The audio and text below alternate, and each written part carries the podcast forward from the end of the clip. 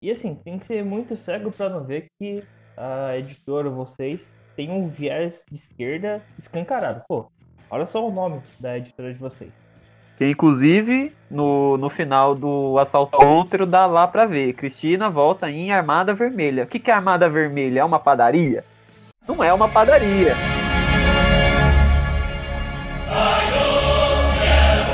Então, eu acho que é isso. É, é ser sincero. Ó, gente, é isso mesmo.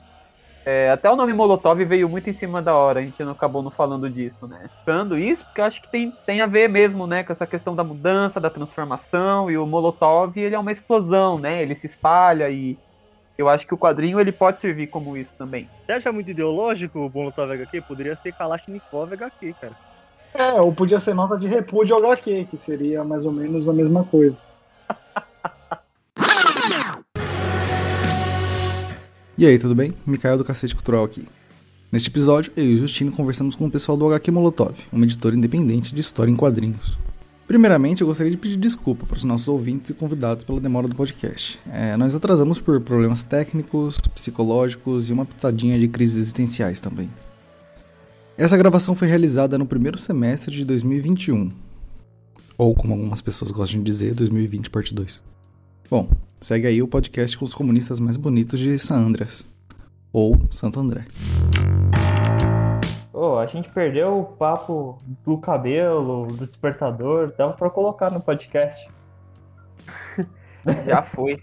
Bom, vocês já se apresentaram aí pra gente, o, o Justino já fez questão de classificar a beleza dos comunistas no recinto.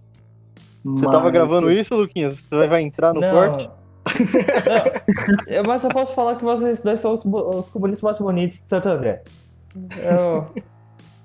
Mas eu tenho que falar Obrigado. que o Diogo também é o último grunge, né, Santo André? Ou do planeta, né, então... Vai ter uns, grun... vai ter uns pseudo grunge aí que vai ficar ofendido com isso daí, hein? Pode colocar, vocês. Pelo menos vai ter pessoal ouvindo, cara. A gente precisa de mais gente escutando um podcast. Ah, isso é verdade. Temos duas pessoas ouvindo. Uma delas é a minha mãe, então... Bem, gente, vou, vou começar aqui então, vou aproveitar. É, eu sou o Vitor Zanelato, também conhecido como Gariba. Eu moro em Santo André e eu sou arte educador. Faço oficinas, cursos, esse tipo de coisa. E também trabalho junto com o Diogo como roteirista de quadrinhos. E de- dentro disso, né, na, na produção dos quadrinhos, é, nós dois dividimos a, a parte da, da edição. No caso, eu faço mais a, a edição de texto, ele faz junto também comigo a, a parte de arte. E, e junto também a gente faz a parte da pintura. No caso, eu coloco a, a parte base do quadrinho, que eu vou falar um pouco melhor mais pra frente, e ele faz a, a cor final. E é basicamente isso. Sou de Santo André, sou socialista mesmo, socialista com, com S maiúsculo, sem vergonha, e um sorriso no rosto. Muito bem, beleza. Bom dia, boa tarde, boa noite, dependendo do horário que vocês estiverem ouvindo. Eu sou o Diogo Mendes, eu sou de Santo André, tenho 30 anos, ou vou ter dia 3 de maio desse ano, um pouquinho depois de março. É, sou arte educador também, sou ilustrador e quadrinista, sou membro do coletivo Molotov HQ, que é um coletivo que eu tenho com o Victor, e que já tive com outras pessoas também, inclusive uma pessoa que está tá presente aqui hoje, né? A gente pode falar sobre isso também. E também sou uma pessoa de esquerda e tamo aí. Eu sou é, a- no quadrinho não sou só desenhista, também curto pintar, então os nossos quadrinhos que a gente está lançando são feitos a, a renderização é feita por mim, o Victor faz as flats, né, como a gente mesmo comentou, mas a gente pode desenrolar isso mais pra frente com mais calma. Tá com a cervejinha aí do lado? Porra, não tô, né, mano? Não tô bebendo tanto nessa, nessa pandemia, não. Ah, cara, tem que ter a cervejinha do lado. Aí sim que ia ser uma conversa de bar mesmo. Pô, mas tô, tô consumindo a conversa também, é uma boa forma de se conspirar. Ô, louco. Depois dessa a gente tem que começar uma ótima pergunta. Então, Mikael, quer dar as honras? Sim, senhor, senhor. Bom, recentemente vocês lançaram o HQ Assalto ao Útero. Agora não é mais tão recente assim, e se você quiser saber mais sobre essa HQ, a gente fez uma resenha e tá lá no nosso Medium. E eu queria saber de onde que nasceu a ideia da história e essa parceria de vocês. Ah, beleza. Então, é, o Assalto ao Útero foi um roteiro que eu escrevi em 2016, né? Eu, antes disso, eu estava estudando teatro no curso de, de humor lá em São Paulo, e eu, eu, eu fazia mais na parte da atuação, né? E eu já tinha, né, ideias e coisas de, de escrever histórias e tal, sempre, sempre gostei de pensar nessas coisas e eu nunca tinha, tipo, feito alguma coisa de fato. Tinha só projetos e ideias, não tinha escrito nada. Aí, né, por, por questão de distância, dinheiro tal, eu acabei saindo do curso, e sempre quando eu tava no curso, eu olhava, tipo, pra parte de, de escrita mesmo, né, é, de dramaturgia, e ficava falando, nossa, que legal. Então, tipo, eu tava meio paquerando, assim, pra, pra ir para aquele lado da, da escrita e da, da construção, isso, da construção narrativa e de roteiro. Aí, eu, eu, eu, eu tava ali com uma ideia de uma peça na, na cabeça. Só que eu precisei sair da, da escola tal, e, e alguns meses depois, né, é, veio algumas questões fortes assim, e eu criei uma outra história. E eu falei, mano, vou, vou, vou, vou lançar isso aqui em quadrinho. Aí eu meti o louco. É, mandei mensagem pro, pro Morto, que é um amigo em comum com, comigo, com o Lucas e com o Diogo.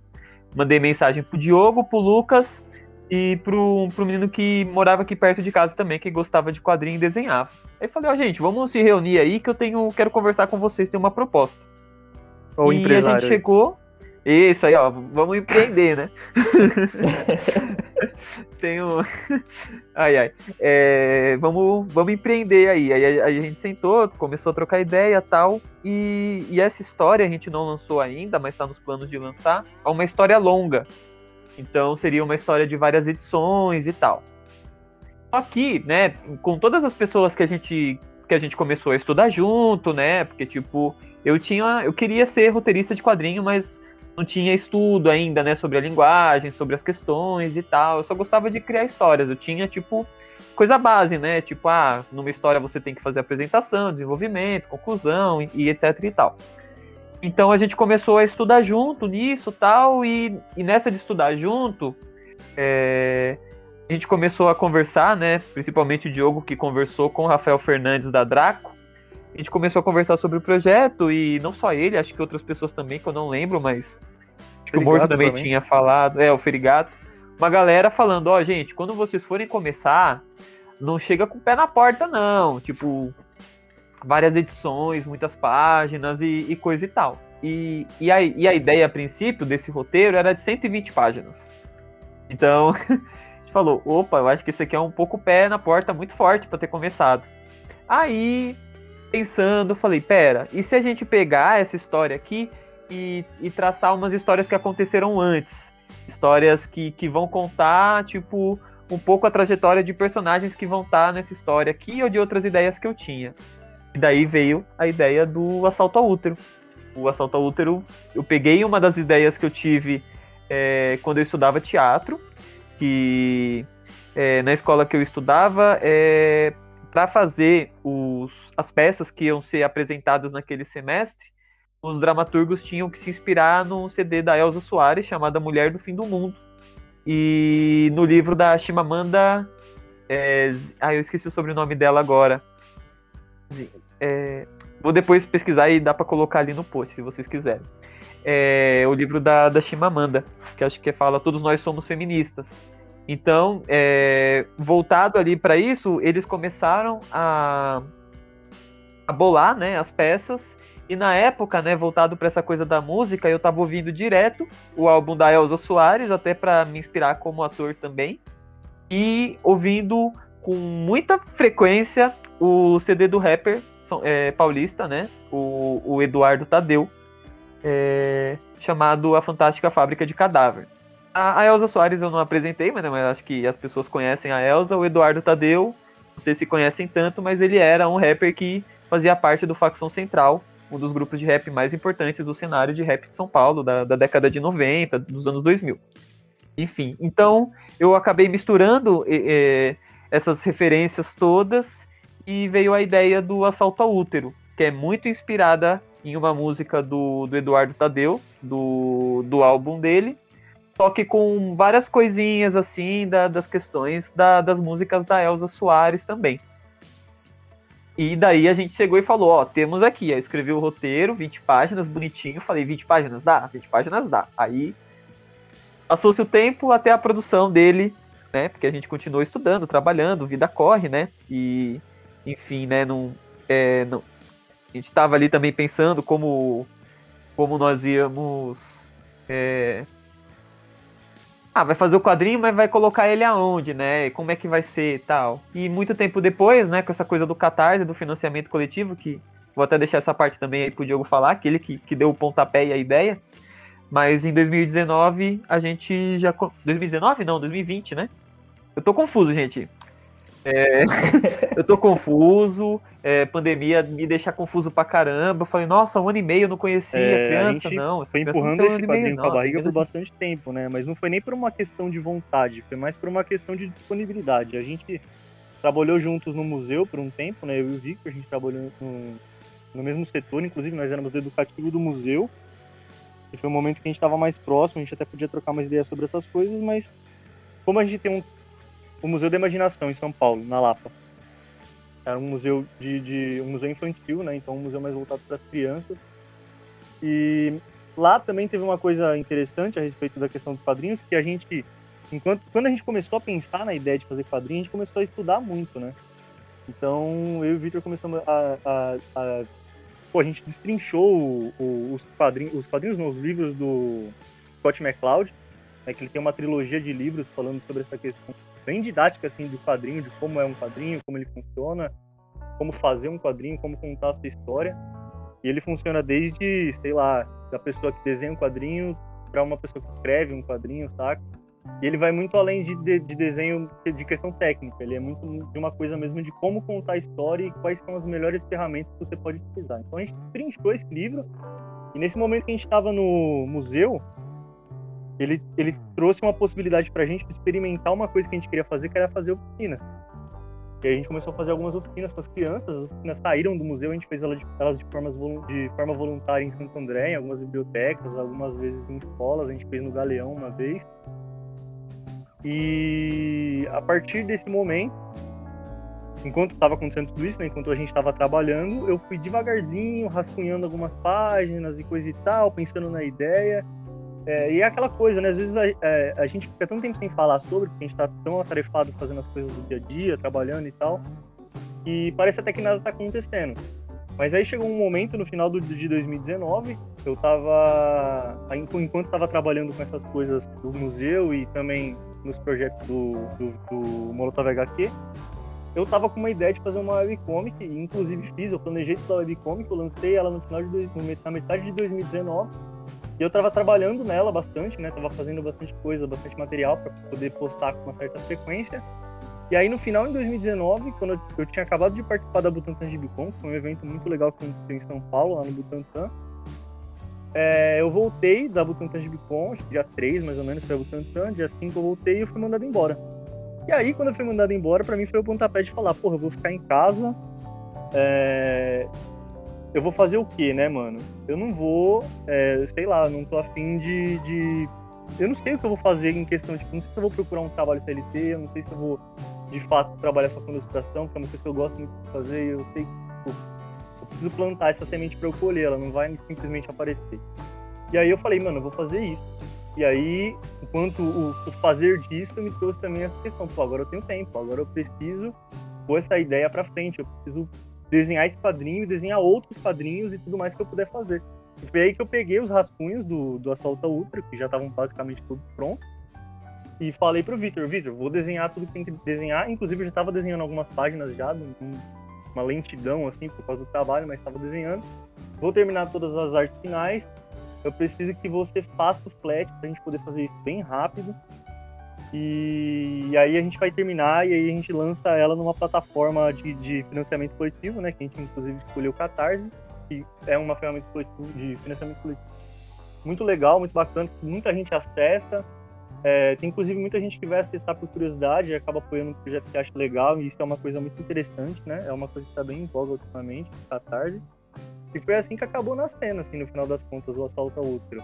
Mas eu lembro da gente ter usado algumas páginas que já estavam meio prontas dele, pra gente tentar até alguns editais, né, Vitor? A gente tentou PROC com o, o assalto, né?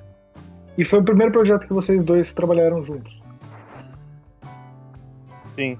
Foi o primeiro Sim, sim. projeto que a gente trabalhou junto. A gente tinha aquela outra história que o Victor falou, né? Que é uma história muito grande. E ela, ela tá sofrendo mutações, várias mutações, desde que ela foi concebida até então, né? Pelo que eu tenho acompanhado das coisas que o Victor tem me mostrado. Eu não faço a menor ideia de como ela vai sair, nem como ela vai sair, mas ela vai sair em algum momento. Mas a gente optou por escolher essa outra história pela, por ela ser menor. E isso foi um feedback que a gente recebeu de boa parte dos quadrinistas que falaram com a gente, né? Tipo, quando eu conversei com o Eduardo Ferigato, ele me trouxe essa coisa do, do- do não ir muito além, não fazer algo muito é, grande, porque corria o risco de ser grande demais e as pessoas. Enfim, primeiro que vai dar muito trabalho, é, e segundo que se você faz alguma coisa que tem mais do que uma edição, isso já é um impedimento para a pessoa comprar, saca? Ela vai falar, pô, tem, é, vou esperar você lançar tudo antes de comprar, saca? E aí você já quebra as pernas do, do, do artista, porque o artista, ele precisa que apoie desde o primeiro para ele poder fazer o segundo, né? Então é mais interessante você fazer um one shot, né? Que é que a galera chama, que é uma história com começo, meio e fim, do que você arriscar fazer algo estupidamente grande, com várias edições, porque aí você tem esse empecilho da pessoa. Não... Às vezes ela não tem uma confiança de que você vai lançar mais, então é tipo aquilo, ó, vou comprar esse quadrinho aqui, aí o cara não lança tudo, como é que eu vou ficar? Eu vou ficar na mão. Então essa coisa de lançar uma coisa mais periódica, em série, com mais de uma edição, é uma coisa que geralmente funciona mais para alguém que já tem uma credibilidade, que já é um, um artista bem conhecido, etc, né? Eu acho que para quem tá começando, o ideal é fazer uma coisa assim mais one shot, uma paulada só, começo, meio. Entre, entre esse período da pré-venda do Catarse e a publicação, é, vocês mudaram muita coisa na HQ em si ou não? Já estava pronta? Então, é, com a pré-venda do Catarse, a HQ já estava pronta. É, na verdade, o- esse primeiro Catarse que a gente fez não foi nem para ser uma pré-venda, foi para conseguirmos o dinheiro para impressão. Ah, foi um sim. financiamento para a própria impressão. É, no caso, nós fizemos o quadrinho, né? Ficou Uhum. completo. E daí lançamos o Catarse e fizemos o que a gente chama de cabine de imprensa. Eu acho que, eu, eu acho que o termo cabe, né? Mesmo sendo quadrinho, não sendo cinema.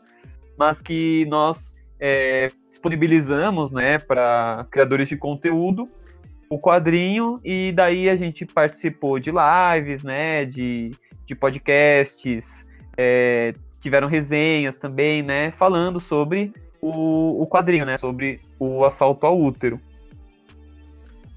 E, e daí, nesse, nesse tempo, a gente conseguiu, né, ir alcançando um público maior, porque, é, principalmente em tempo de pandemia, né, sem evento, se tivesse evento pra gente ir, ia ser uma maravilha, uma- a gente entrega panfleto, faz o cara é quatro, mas em pandemia, rede social, e rede social é bolha, então a gente buscou furar essa bolha, né, o Diogo já conhecia muitos, é, muitas pessoas voltadas para a criação de conteúdo, né, por causa também do trabalho dele de é, de webtia e tal. Então a gente foi conversando com essa galera e, eu metendo louco, enviando pra uma galera assim que eu nunca nem vi. Ó, tô com isso aqui, isso aqui, aceita fazer e tal. E daí a gente foi conhecendo também um, um público maior. E, e daí sim, a gente conseguiu, né, o, o Catarse e com o dinheiro do Catarse nós conseguimos imprimir a tiragem do quadrinho. Legal. Sim, é, acho que fazer o quadrinho. É, fazer o catarse. O quadrinho não? Fazer o catarse com o quadrinho já pronto foi a grande vantagem que a gente teve pra gente poder fazer essa propaganda, né? De fazer essa cabine de imprensa que o Gariba falou. Porque isso foi o que, que fez a bolha ser furada, assim. Porque se a gente fosse fazer só divulgação por Facebook ou por rede social, existe a grande chance de a gente ficar estagnado num número de apoios, né? E aí a gente não conseguia, apesar da gente ter feito a campanha Flex, e a gente ia imprimir de qualquer maneira, né? Eu tinha até uma reserva aqui, caso desse um desespero. E... Mas no final das contas deu tudo certo, né? O Gariba gosta de brincar que se desse errado a gente ia chamar um agiota que só bate e não mata. Mas felizmente não foi preciso. A Jota com Alzheimer. E qual que é a mecânica de vocês dois? Assim, É, o Gariba faz o roteiro, mas o Diogo pode dar é, palpite, ou o Diogo oh, tem uma ideia, aí o Gariba vai desenvolvendo ela, como que é? E então, né? É, acho que por causa dessas referências do, do teatro, é, principalmente no começo, assim, quando eu escrevia alguma coisa e a gente conseguia se reunir, fazer aquela aglomeraçãozinha gostosa, comer um salgadinho, tomar um refrigerante. Oh, saudade. Ô, oh, saudade. É, eu queria, eu gostava muito de fazer leitura dramática, né? Acho que é por causa dessa vivência no teatro. Então a gente se juntava, eu fazia a leitura e eles conseguiam, tipo, por mais que fosse só o roteiro, né? Acho que da forma como eu colocava tal, acho que já ia criando uma coisa na cabeça. Então nós reuníamos em grupo, né? Eu, Diogo, Morto, Bruna, você também, né? Muitas vezes. É, a, gente, a gente se reunia ali em grupo, fazia essas leituras e, e daí feedback, porque eu escrevia o texto, mas eu ia aberto. Aí falava, ó, oh, Gariba, isso aqui tá muito bom, mas isso aqui dá para melhorar, mudar aqui, mudar ali, colar.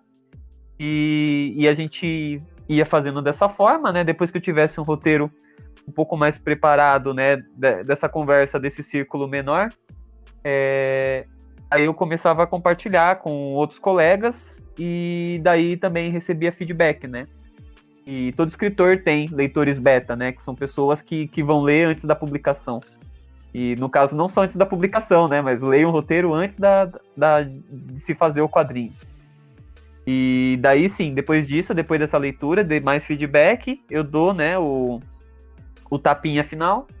E daí sim já, já fica pronto para é, para sua produção. Ah, entendi. E como está sendo o retorno do público? E vocês ficam muito ansiosos com o que o pessoal vai falar? Ou é mais tranquilo, tipo, ah, se vier a crítica, pelo menos é, fizemos aquilo que achamos certo? É, cara, acho que não tenho muito. Eu, particularmente, não tenho muito medo do que venham a falar, não, porque eu acho que é um trabalho sincero e eu acredito que toda crítica ela vem por um bem. Uhum. Saca? Uhum. E. Mas, assim, no geral, é, as críticas do. Pelo menos do Assalto Outro, a gente teve críticas bem interessantes que vão desde a questão histórica, né? Desde a questão do roteiro até a questão da própria visual do quadrinho. Então, considerando o nosso primeiro trabalho, acho que ele foi muito bem sucedido, assim, saca? Foi, teve um bom recebimento. Obviamente que a gente não, não alcançou o tanto que a gente poderia alcançar, considerando que a gente estava numa pandemia. A gente não teve eventos, né, para poder falar do nosso quadrinho. O único evento que a gente participou com o nosso quadrinho foi a CCXP World, né, que é, pô, sei lá, eu acho que foi um evento esquisito, né? Foi um, um evento que funcionou de um jeito diferente, todo mundo que participa da CCXP sabe que não é a mesma coisa. Mas no geral foi muito bom, cara. acho que acho que todo artista tem que saber lidar com crítica, né? Inclusive todo artista, basicamente a vida dele é essa, né? A gente faz uma parada e joga pro mundo. O que veio dali é, é plantar essa semente e ver o que vai colher, saca? E tentar uhum. arrumar a partir dessa crítica alguma coisa que você acha pertinente, né? Sim, e, e, também como tem nessa né, toda essa discussão, né? Porque não, não é só uma cabeça, tipo, não é o roteiro e a gente já vai e faz o roteiro, né? Ou como acontece também, acho que no mercado mais editorial, que é o roteirista e o, e o editor, editor-chefe, conversam tal, né? É muita gente envolvida no processo. Tem eu, tem o Diogo, tem a galera da, da Molotov ali que também tá sempre junto, tem os leitores betas. Então acho que, querendo ou não, ali já, já tem uma peneira legal, sabe? de, poxa, vamos mexer aqui, mexer aqui e tal. Então, chega num. É, quando vai finalizar o trabalho, você acaba já passando por esse processo né, de, de crítica. Então, na, na crítica do, do, do, trabalho final, né, você já vai estar, tá, tipo, ah, já foi criticado, já quer falar mal, fale, então devolve esse quadrinho aqui, aí você puxa de cá Não, sacaneando. Mas eu acho que é, é um pouquinho é, é um pouquinho disso, né? De é, respeitar. Pô, legal. Pô, deixa eu. É, aí, né? Você recebe a crítica, você faz a reflexão, né? No caso do assalto não teve muitas críticas negativas, como o Diogo falou. Tipo, o pavilhão vier, eu acho que é isso. Ler, analisar a crítica, né? Porque a crítica também ela é muito subjetiva, mas não quer dizer que, ah, é só crítica subjetiva, então foda-se. Não, né? Vamos ler, vamos pensar, vou ter coisas que eu concordo, coisas que eu discordo, enfim. Aí a gente vai, né, se crescendo como, como artista, né, como, como produtor. Aí outra, né, mano? Eu acho que tem críticas e críticas também. Talvez a pessoa pode pegar o seu quadrinho e falar, não gostei. isso não é uma crítica, gente. Isso é uma opinião. Sim. Agora, alguém pegar o seu quadrinho e falar, olha, é, a narrativa em, em, tal momento do quadrinho achei que pecou nisso, nisso, nisso, gostei do roteiro, não gostei do roteiro, não gostei da arte, gostei da arte, ou algum ponto específico a pessoa citar, isso é uma crítica, saca? Isso eu acho que é algo que a gente tem que citar e é isso, velho. Se alguém que entende do assunto está olhando e está citando esses pontos, é porque esse ponto tem algo que ficou ali que a gente não pegou. E aí é acertar no próximo, entendeu? Acho que todo mundo está num processo de aprendizado e todo mundo aprende com os erros, né? Você pode ter certeza que hoje em dia quem está lá em cima, né, em questão de reconhecimento, é uma pessoa que no começo teve muitos erros e acertos, né? Certo. E na parte da, da venda, vocês também estão cheios de expectativas, assim, ansiosos, tipo, caralho, vai vender pra porra esse negócio? Ou vocês estavam mais no estilo, tipo assim, deixa a vida me levar e o que vier é lucro? É, no, no assalto ao útero eu tava. Chega no 100%, por favor. vamos conseguir pagar, não, não, não vamos sair endividado, rezando assim, né? Então foi foi numa expectativa baixa, até sabendo da, das dificuldades, né, que a gente estava lançando o quadrinho em um momento delicado, histórico, né, uhum. né, que, todos nós estamos passando, tal, e que os nossos meios de, de comunicação também eles iam ser limitados por causa disso, né, porque querendo ou não pegou no bolso de muita gente, né, porque é, críticas políticas agora, gente. O governo tava nem aí pra, pra galera, né? E no máximo pagou um auxílio emergencial, mas, pô, tem muita gente que com auxílio emergencial ficou, tipo, muito duro e tal. Então tava ali, tipo, bem baixo.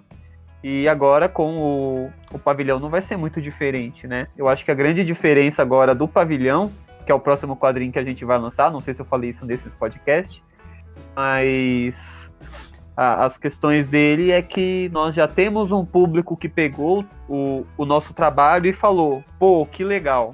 Eu acho que isso acaba mudando o cenário, porque é, antes a gente era uma galera assim que, que tem o trabalho e tem o, o cara do, é, do Cobertura Nerd, a, a mina do Gibiteca Balança, a galera tá falando muito bem, né? Que são tipo blogs e coletivos que apoiaram a gente. Mas a pessoa não sabe. A partir do momento que ela já pega e ela já lê e ela já tem esse contato, a gente pode já começar aí com o público que a gente sabe. Ó, essa galera aqui possivelmente vai pegar esse quadrinho também. Então, a, a expectativa ainda está controlada, mas eu acho que agora existe um pouco mais do que no, no primeiro trabalho, pelo menos na, na minha parte. Sim. É, você não tinha falado do pavilhão ainda não, mas a gente tinha visto, acho que postou um vídeo no IGTV, se não me engano, comentando sobre as próximas coisas que vocês iam fazer. E você poderia falar um pouquinho mais sobre a HQ do Pavilhão? Sim, sim. É... A HQ do Pavilhão, né? A gente tá gravando esse podcast, eu não sei quando é que ele vai sair, mas. É... Provavelmente é... vai demorar um pouco. Bom, como demoramos pra caramba pra editar, o Pavilhão já foi lançado e tem resenha no cacete. Confere lá no nosso Medium. mas a HQ do Pavilhão é a que a gente está produzindo agora, né? Ela é uma história que ela é um pouco maior, né? O, o Assalto ao Útero ele tem 20 páginas e o Pavilhão agora ele tá vindo com 56. E 56. tanto é, é, eu ia falar isso, né? Tanto o Assalto ao Útero como o Pavilhão, ele tem uma ceninha pós-crédito, que é uma que é uma página, né? Porque a gente não falou isso, né? Mas além de socialistas, eu e o Diogo somos marvetes safados. E aquela, aquela ceninha pós-crédito pra, deixar Sou o temperinho. Sou Marvete também, te entendo.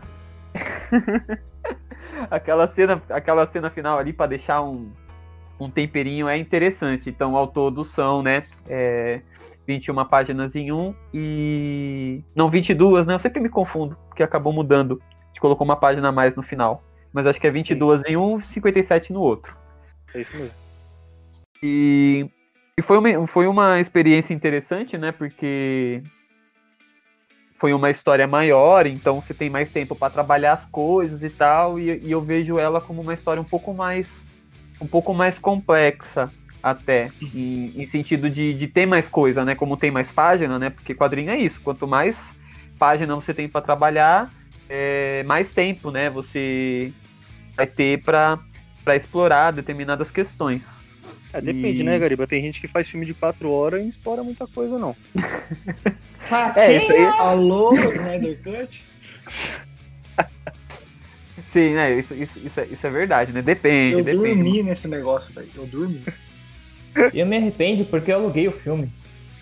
Ah, caramba. Você foi trouxa, você foi trouxa. Não, cara.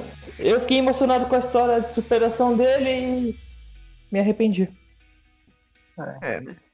É, o Diogo sabe que com o, por exemplo, eu aluguei até aquela bosta do Superman entre a foice e o martelo. Puta, que animação horrível, meu Deus do céu. Porra, eu só gasto dinheiro com bosta. É, ele tava me falando sobre isso, que eu falei que eu tenho HQ, a HQ eu não achava tão ruim. Ele falou, ah, tem animação, animação é pior, não assista. HQ é boa perto ver, do- não. da animação. Ah, eu gostei da HQ. Ela é ok, né? Melhor que o Superman original. Ah, isso é assim. Ah, aí não. Ah, Vamos voltar pro foco, porque depois eu bato no Mikael. E daí o que que acontece? O pavilhão, o- ele, ele vai narrar a trajetória do Everson, que é um homem que tá preso no, no Carandiru. Então é uma história que vai se passar ali na década de 90. E, e a gente vai conhecer a história do Everson, né? Então vai ser uma história que, que vai estar na década de 90, 70 e 80. O Everson quando criança, adolescente e adulto, né? Nesses, nesses três momentos. E daí a gente vai entender um pouco melhor, né, o que que tá acontecendo com ele, da, né, porque nas primeiras cenas é o Everson, tipo, parado, apanhando, aí você vai falar, pô, mas por que, né, ele, ele não reage, ele não faz nada, e daí você vai, né, aprofundando na, na história dele. Possivelmente se você tá vendo na pré-venda, na, na pré-venda vai ter as primeiras páginas ali para você dar uma, uma lida, spoiler aí. Nem sei, se eu sabia, nem sei se eu sabia, nem sei se eu podia falar isso, mas acabei falando. E como, assim como o Assalto ao Outro, ele tem alguma inspiração musical ou, ou não? Sim, sim. É, o, o pavilhão ele, ele surgiu num contexto ali que é, na minha adolescência eu, eu ouvia muito facção e racionais. E não só facção, racionais, trilha sonora do gueto, sabotagem, esse tipo toda. Então o, o pavilhão eu me inspirei não numa música só, né, ou em dois álbuns, como foi no Assalto ao Útero. Porque no Assalto ao Útero é inspiração direta de uma música do Eduardo e vai pegando um pouco das sensações e das emoções, né, de, de do álbum da Elza Soares. Esse não, é uma inspiração de vários trechos e várias músicas diferentes do, do Facção, do, do Racionais, do Trilha Sonora, enfim. Então vai vai estar ali pegando, acho que aquele aquele bolo, aquele miolo ali do, do rap da década de 90 e o começo dos anos 2000. E, então não consigo falar, ah, é música tal, música tal, porque é tanta coisa, gente, ó, é, é, é doideira. É, vocês pensam em fazer também uma playlist? Tipo, lançou o quadrinho, aí tem uma página, fala, ah, leia o quadrinho seguindo essa playlist no Spotify. Ou até mesmo entregar esse quadrinho pros, seus, é, pros rappers, né, que influenciaram vocês. Pô, era uma boa ideia, hein? Não é má ideia, não. É, não é uma má ideia, porque, inclusive, eu. eu eh, não só eu, eu, eu tô fazendo né, a revisão do, do, do roteiro agora, não do roteiro, mas do quadrinho em todo, né? Diálogos, essas coisas. E é só lá instrumental de rap dos anos 90. Tan, tan, tan. Então, mano, você tá lendo Pavilhão, pega lá Racionais instrumental, Facção Central instrumental, Sabotagem instrumental e. E, e bora.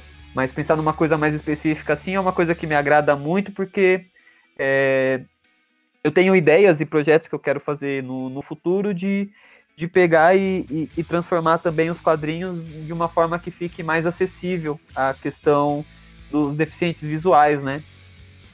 Então essa coisa da música do fundo também, essa coisa sonora, ela me, ela me atrai bastante. Tipo um audiobook? assim?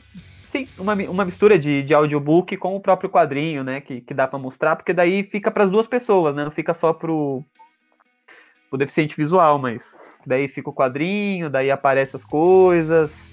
E daí a gente vai narrando o que, que tem na imagem, né? Isso é uma pesquisa que eu quero fazer ainda, né? Porque não, não posso nem falar, nossa, vai ser assim, assim, assado. É uma, uma coisa que eu quero pesquisar e, e bolar, né? Porque eu acho que é uma questão importante, né? A gente pensar nessa galera que é excluída de muita coisa.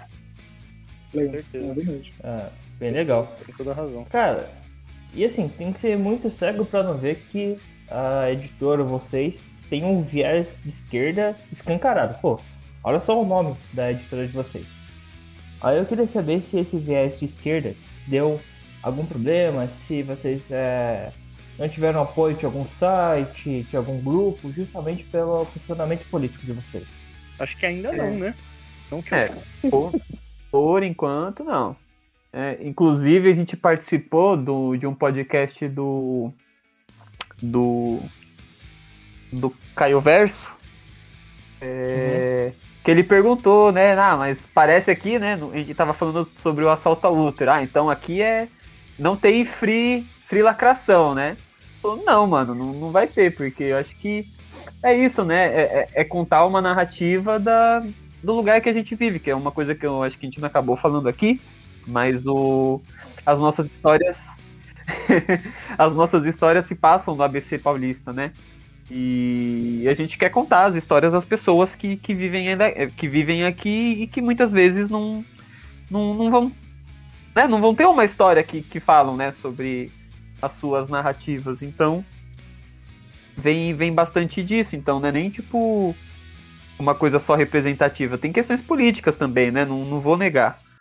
Que, inclusive, no, no final do assalto ao útero, dá lá pra ver. Cristina volta em Armada Vermelha. O que, que é Armada Vermelha? É uma padaria?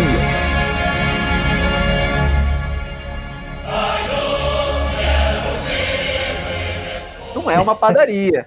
Então, eu acho que é isso. É, é ser sincero. Ó, gente, é isso mesmo. É, até o nome Molotov veio muito em cima da hora, a gente não acabou não falando disso, né?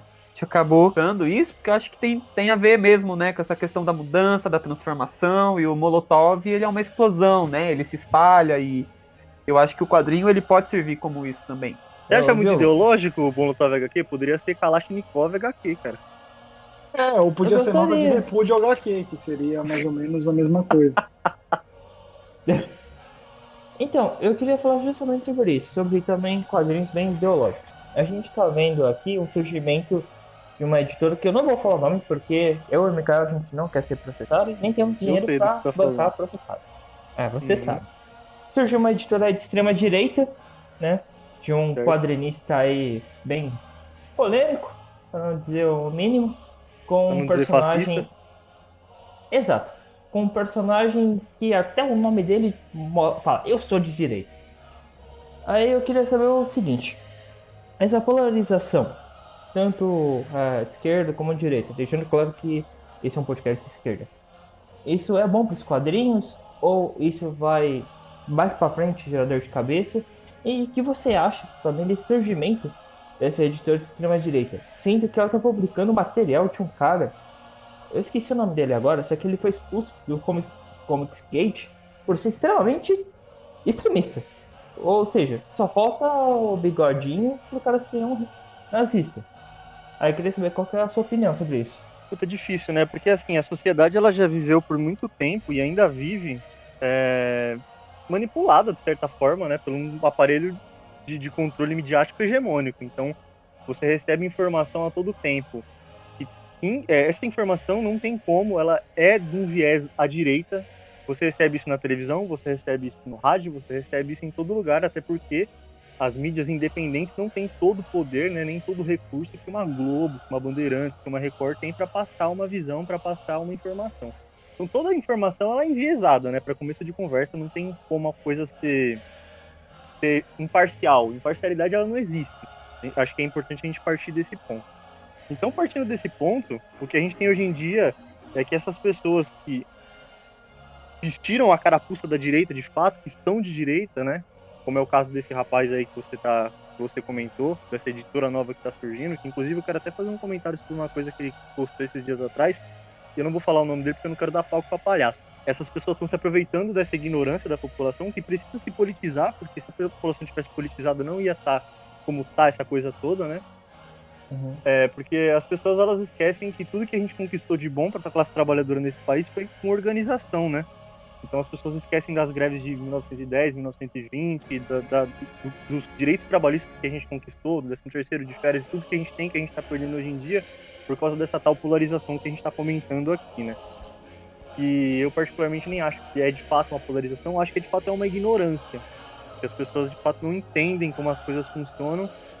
Os governos de esquerda no Brasil deram muito poder de compra para a classe trabalhadora e esqueceu de politizar a classe trabalhadora, saca? Então a gente tem aí o PT que ficou por muito tempo no poder, que esqueceu de politizar a, a, o povo, fazer trabalho de base mesmo, de, de, de mexer na educação, saca? Porque não adianta nada você pegar e fazer a galera que, que era pobre, que não, não tinha, às vezes estava passando fome, né, que foi o caso do tirar as pessoas da fome, né, da miséria, que eu acho que é, é algo é primordial, é o principal, né, não tem como você fazer revolução com fome, que ter comida na mesa. Mas não politizar essas pessoas. O que, que acontece? De repente, essas pessoas que estavam tendo todo esse poder de compra, de compra e de consumo, elas perderam tudo isso, com tudo isso que veio, né? Desde o golpe de 2014, a, a 2014 não, 2015, né? Que tiraram a Dilma. Aí veio Michel Temer, aí começou a retirada dos direitos, dos gastos, né? A tal PEC da morte, governo Bolsonaro, Paulo Guedes, neoliberalismo e o caralho a quatro. E essas pessoas que tinham aquilo que elas conquistaram no governo do PT, elas passaram a não ter aquilo. Elas não entendem porque elas não têm mais, tá ligado? Elas acham que a culpa é do PT, mano. Saca? E eu aqui tenho mil de críticas para fazer a respeito disso, mas essa tal, entre aspas, polarização vem justamente desse, desse fenômeno. As pessoas não entendem o que está acontecendo, então elas acham que o que aconteceu naquela época tá. Uma parte delas, né? Tem uma parte que entende que não. Mas acho que aquilo que, tá, que aconteceu, tipo, o que está acontecendo agora é meio que culpa de alguma coisa mal administrada naquela época, saca? E elas caem em tudo que é coisa que o aparelho do Bolsonaro, por exemplo, faz, né? Com essa rede de fake news e o caralho. Enfim. Aí você tem um cara que tá fazendo quadrinho agora, que me faz um personagem chamado Capitão Lockdown, o, o super-herói que não funcionou em lugar nenhum. Mas aí ele esquece que no país onde teve né, uma das primeiras manifestações do vírus, as coisas foram resolvidas a partir de um lockdown que durou mais ou menos dois meses. E, a, e hoje, essas pessoas lá naquele país, que a gente chama de China, estão de boa, velho tá ligado? Enquanto aqui a galera tá tomando no cu. A gente não tem é, A Austrália também, né? A Austrália teve um. Sim, não é só a Austrália, diferente. né? A Nova Zelândia, se não me engano, também. Tem outros lugares Vietnã. que estão super bem. O Vietnã, exatamente. A, Isla, a tá Islândia tá zerada. É o primeiro país do mundo sem Covid. E essas pessoas, elas lidaram com a, com a pandemia como tem que lidar. Nessa hora, gente, de crise sanitária, de pandemia, de epidemia, não existe esse negócio de, de liberdade de ir e vir, não, velho. Tem um vírus à solta aí que ninguém sabe como tratar. Se você pegar, você pode morrer. Fica em casa, caralho. Entendeu? Fica em casa, fecha tudo. Eu acho que o governo não teve a competência de organizar uma tá ligado? E a pessoa não enxerga isso. A pessoa, você começa a perceber que essa galera nunca entendeu o que é Star Wars, tá ligado? sei lá, essa galera assistir Star Wars e torcia pro Império. Uhum. Uma brisa meio assim, saca? Então, tipo, enfim, é, a gente percebe que essas paradas só escancararam como as pessoas pensam de fato, como elas não entenderam muitas das coisas que aconteceram, mas eu não vejo isso como algo inter... Eu vejo que a, a galera dos quadrinhos, a galera que está envolvida de fato nos quadrinhos, que consome quadrinho, gosta do bagulho, não é a galera que compra aleatoriamente assim, eles geralmente têm um viés mais à esquerda. Nem que seja uma esquerda mais social liberal, mas ainda assim uma esquerda, saca? Não, eu queria puxar o assunto. Você falou que o pessoal não entende Star Wars. E só pra dar uma focada também ao dito cujo, de quem a gente está se referindo. O pessoal paga pau pro Rorschach, né? Sendo que o Rorschach é extremamente uma sátira da extrema direita e o que o próprio Alan Moore falou que é o personagem mais detestável do quadrinho, né? Uhum. O pessoal não sabe ler o que tá, tipo, tá segurando. Cara, eu vou fazer uma vinheta pra esse quadro, vai chamar Alfinetadas. Mas eu queria saber. discretas. Não, vai ser bem, bem super pop, assim. Mas eu queria saber a opinião também do Gariba sobre esses quadrinhos mais de extrema direita. Então, cara, eu, eu acho que tá muito ali envolvido no que o Diogo falou, né? Sobre essa questão, principalmente do, do nicho de quadrinho independente, né? Não sei se é, pro, pro quadrinho mainstream, né? Tipo Marvel, DC, se a galera vai estar tá num viés de, de, de, esquerda ou de direita. Acho que vai até pode até ali no momento estar tá bem dividido, mas eu realmente eu vejo que essa galera que que vai em evento, que gosta de ver, né, o, o artista nacional chegar, trocar ideia, eu acho que essa galera vai estar tá num, num campo mais progressista. No caso, né, dessa, dessas pessoas aí, desse, desse outro lado aí da, da polarização, no caso desse, desse outro lado ali, talvez seja buscar esse público mais grandão, né, que, querendo ou não, é o sei lá, acho que vai estar tá ali, mais voltado para os bolsonaristas. Acho que os bolsonaristas vão estar tá apoiando essas coisas, né? Porque é, acho que a gente agora, mais do que tudo, está vivendo numa, numa guerra, né? numa, numa guerra das informações, né? No caso, é, a mentira contra a verdade, o bom senso, né?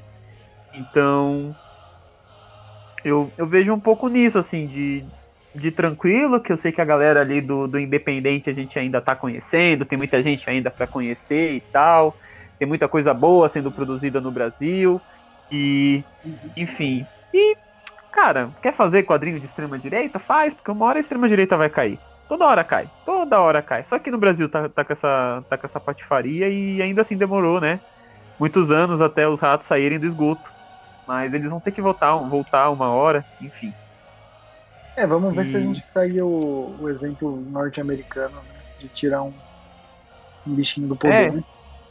É, o. Eu não pegaria tanto o norte-americano, mas eu tô vendo uma movimentação aqui na América Latina que tá indo pro, pro lado Sim. progressista, né? América Latina, Bolívia fez isso, Venezuela. Impediram, impediram golpes, prenderam lá a mina, que eu não lembro qual que é o país dela, mas que é fanática religiosa e o caramba que se escondeu no, no colchão. a história. Projeto Minha Casa Minha Vida dela. Isso. Eu vi essa. Mas eu, eu tô vendo essa mudança, tô vendo a, essa crise sanitária que a gente tá enfrentando, tá fazendo a galera, tipo, a galera que votou nele em peso segundo turno, não sei se todos aderem tanto ao fascismo assim, sabe? Acho que a gente vai estar tá ali numa conjuntura que você misturou uma galera que, que foi pega de surpresa, que nem sabia que o Bolsonaro achava que ele era novo, não sabia que o cara tava 30 anos, tipo, com a bunda sentada, dormindo, como tem foto, né? Mostrando dele lá dormindo no, acho que tem muita gente que simplesmente queria não saber, sabe? Tipo, tem essas informações aqui, vou fingir não ver. Tem, tem todo tipo de gente, então eu vejo dessa forma. Ah, sim, vamos considerar também que ele tá agora, acho que bateu o recorde hoje de novo na, da, da. Como chama? Da. Sim, da pesquisa, 59%. Isso. De negação, Rejeição? né? Qualquer palavra. Rejeição, isso. É, teve um negócio também dos três comandantes saírem também. Até não resisti, tive que fazer um meme. sim, sim. É, vamos ver, vamos ver a conjuntura aí como vai ser. Ele já tentou um golpe agora, vamos ver como é que como é que as coisas vão se desenrolar. Ah, Eu... Tudo tende tudo tende ao Bolsonaro acabar sendo impeachmentado, dependendo do que acontecer aí, viu? Mas mas eu acho que ele cai atirando se isso acontecer, vamos ver. É, meu medo é o crescente milícia e etc e tal, até porque aumentou muito o número de posse, né, por pessoa. Sim, sim, de fato. Voltando às HQs, é... vocês pensam em, em, manter, assim, futuramente essa ideia de fazer HQs regionais? Pô, pra caralho, né?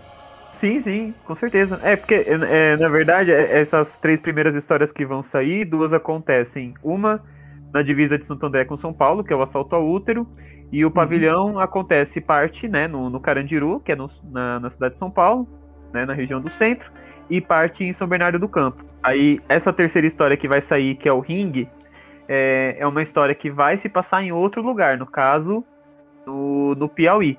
Mas são pessoas que estão vindo né, para São Paulo. A gente vai tratar essas questões também, né? Porque é, a galera que vive hoje aqui, né, tem muita gente. É, a cidade foi construída, né, com a força de trabalho dessa galera que veio do Nordeste, né, de outras regiões Sim. do Brasil.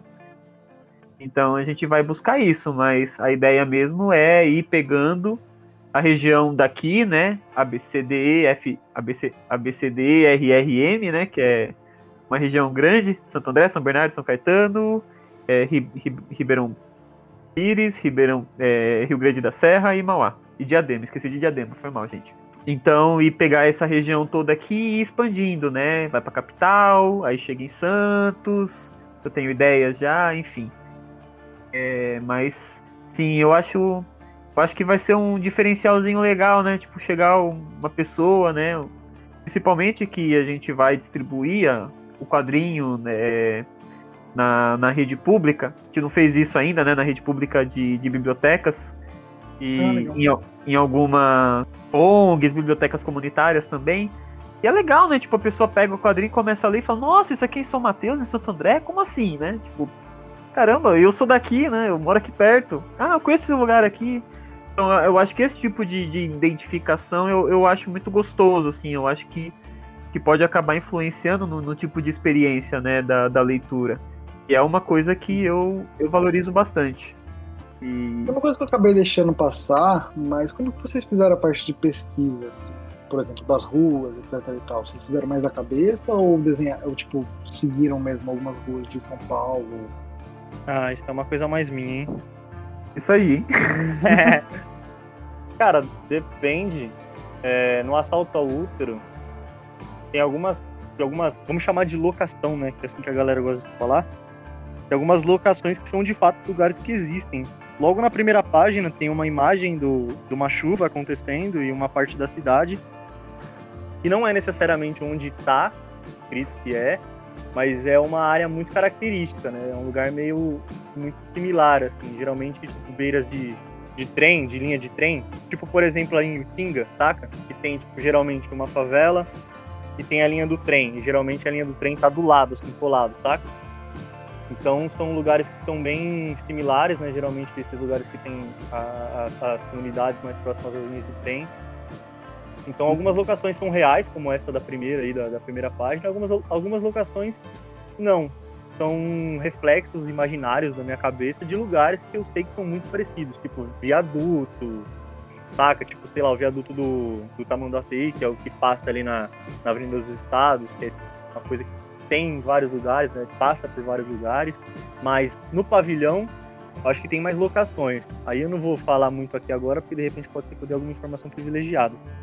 Mas eu geralmente faço pesquisas, né? A minha intenção é essa, né? Como a gente está desenhando, por exemplo, no pavilhão, como tem o Carandiru, é, para me, me trazer até uma questão de criatividade mais, mais intensa, assim, para desenhar o Carandiru. Eu dei uma olhada no filme, assisti o filme, assisti alguns documentários. Eu queria desenhar a. a como chama? A FEBEM, né? A FEBEM que tem ali no. Aquela que foi destruída já, inclusive. uma das nossas histórias se passa na escola que fica no centro da cidade, né? Que é o ponto. É, não é o ponto zero, se eu não me engano, o Passo Municipal é o ponto zero, mas fica ali do lado do Passo Municipal, que é o Américo Brasiliense. Quem mora em Santo André sabe que escola é essa. E é um lugar lindo tal. E a, essa primeira história que, que eu escrevi se passa lá. Eu até troquei ideia com o Diogo na época, né? Tipo, ah, vamos começar a agitar aqui, pegar foto tal. Mas depois, né, quando a gente for fazer essa história, de, de dar um jeito de entrar lá no, no final de semana, não sei como tá funcionando, se ainda existe, né, aqueles, aqueles cursos que rolam dentro de escola pública, tem que, tem que ver isso direitinho. Mas de entrar dentro da escola. Que foi o lugar, né, que, que, que essa história vai sair, mas também foi o lugar que eu, eu trabalhei, eu estudei, e, e tem um pouco de- de- dessa vibe, assim, também nostálgica minha, bem, bem bacana. Quando que você começou a escrever e, e quando você pensou, putz, quero ser escritor de quadrinhos? eu comecei a escrever em 2013. É, justamente no Américo Brasiliense que eu falei agora. O que que acontece? Eu dava aula, né, professor eventual e tal, e certa vez eu deixei um quadrinho em cima da mesa. Eu acho que é o, algum, é o, o Lucas e o Diogo já conhecem essa história, né? Mas esse quadrinho era. Algumas três vezes já. Eu não tô lembrando não, cara, mas eu tenho um Alzheimer, então vamos que vamos.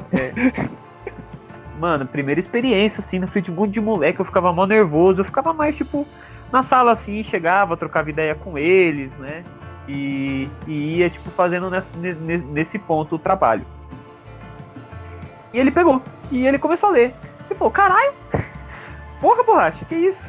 E, e no dia seguinte, na mesma sala, tava com o quadrinho ainda na mochila, o outro, ah, professor, não sei quem falou pra mim que você tá com um quadrinho aí, você trouxe ele. Falei, ah, trouxe. Ah, é, posso ler? Posso. Mano, se tornou uma bola de neve, blá blá blá blá. No, no final, tipo, muitos alunos da sala leram, é, pediram se, se, se tinha mais, eu tinha também o- as primeiras edições que saiu, eu não lembro muito bem a editora, mas saiu o Preacher preto e branco. É, eu levei também, eles leram, curtiram pra caramba. E outros alunos de outras salas que conheciam no intervalo chegaram e perguntaram, e no final começou esse, esse movimento. Eu falei, Gariba. caramba, mano. Oi, pode Bem, falar. Desculpa te cortar. Então você deu pros seus alunos um quadrinho onde o personagem principal tenta suicídio e no final ele fica com a cara parecida com o cu, é isso? Foi há sete anos atrás, né? Eu era um jovem de 22 anos. Que situação, hein, mano? É, foi- há sete anos atrás eu era um jovem ali que estava acabando de adentrar na, na área da educação, 22 anos, uma pessoa um pouco Tem algo mais educativo que isso? menos consciente do que sou hoje. Hoje não faria. Já caducou o crime já? Sete anos atrás, caducou o crime. É 2013, né? Oito anos, olha só. Faz tempo pra caramba, gente. Tô ficando velho. Enfim, eu fiz isso. E não me arrependo, porque foi no momento que eu falei, pô, vou escrever. Narrativa. Mano, criou uma coisa tão forte assim que, que eu falei, mano, é, eu já gostava antes. Aí quando eu vi que, que tinha isso, me puxou. E eu comecei a, a bolar coisas. É, uma história, lá Tolkien, com o universo, com reinos, etc. Aí eu não saía do lugar. Ficava pá, pá, pá, pá, pá. Aí no ano seguinte eu fui trabalhar no Sesc Santo André. Eram exposições de arte, né? E daí eu tive contato com oficina e, e, um, e um tipo de educação um pouco diferente. E ainda com essa vontade. E foi em 2014 que eu criei o esboço do que seria essa história que se passa na América Brasiliense. Só que naquela época era muito mais era bem diferente, né? Não é tipo 10% do que é hoje. Isso e outras histórias, mas ainda assim, tipo, muito muito parado, quase andando. Aí 2014, 2015 eu, eu, fiquei nessa, né, com o desejo. Pra assim, em 2016 eu falei, não, quer saber que se dane, eu vou fazer isso mesmo, chamei os amigos. E, e daí acabou facilitando bastante, né? Porque juntou várias pessoas que tinham vontade e, e, e, e partimos para produção. Mas no ano de 2014 eu já tinha pensado em começar a fazer quadrinhos, só não, não comecei de fato. Até comecei a estudar desenho ali e tal, nessas questões. Acabou, né, outras coisas da vida e tal, e, e no fim eu percebi que, que juntar forças foi, foi bem bacana e foi até um impulso para começar, né, a, a estudar sobre, Você pu- publicou livro também, né? E você tem algumas coisas no Wattpad. Sim, sim. Eu tenho um. Isso é verdade, isso aconteceu um pouco depois. Eu, eu gosto muito de terror, né? E eu tenho um conto de terror que, que também se passa em Santo André e se chama O Livro. É da, da coletânea Horrores Psiquânticos. Ele tá lá na, no Wattpad. E se passa no, no universo dos quadrinhos, só que é um pouco mais pra frente, né? Já vai ser ali pós anos 2000. Então vai, vai ter até uma, umas coisas assim, né? Quem, quem quiser ir lá e dar uma olhada vai, vai ver que vai começar a acontecer umas coisas estranhas, né? Porque a gente não falou disso, mas as- essas três Uhum. primeiras histórias são histórias de drama e essas histórias posteriores vão, vão carregar um pouco do sobrenatural, né? No caso, uma história de super-herói, uma história de anti-herói, né? Pessoas super poderosas e as de terror também se pa- passam no, no mesmo no mesmo cenário. Certo. E você tem muita. como- qual é a diferença que você vê assim no processo criativo de um conto normal, assim, de narrativa e da HQ? Qual que é mais trabalhoso? Cara, eu sinto que com HQ, como tem, né, uma, uma coisa coletiva, não é que eu, tipo, escrevo de qualquer jeito, sabe? Mas eu deixo muito pra, pra, pra imaginação da, das pessoas, né? E, e leio e coloco, tanto que o, o, o Diogo sabe, o Lucas ah, é, também sabe. Eu eu não sou muito descritivo a nível Alan Moore de fazer roteiro, né? Porque não sei se vocês já viram, pegaram alguma vez o roteiro do Alan Moore, mas ele fala, não, ali na parede, a parede não sei cor tal, vai ter tal símbolo, e o símbolo vai ser de, de tal jeito, e a sombra e não sei o que, não, não tem muito disso, né? Então eu, eu, eu escrevia de uma forma mais aberta, mais livre. E enquanto que no, no conto a construção do texto é diferente, né? Tem, tem a questão de, de você narrar, né, e descrever ambientes, sensações, lugares, cores, esse tipo de coisa. E a diferença maior mesmo é que o, o público não pega o roteiro, mas o público pega o conto. Então a- acaba sendo é, é, não uma responsabilidade maior, não diria isso, mas acaba sendo um, um- um tipo de, de processo diferente, porque é, a palavra que, que vai contar a história, né? No caso do quadrinho, as minhas palavras vão contar a história, mas a arte do Diogo também, né? A arte dos artistas também. Então existe essa, essa diferença bem grande, assim, que eu sinto.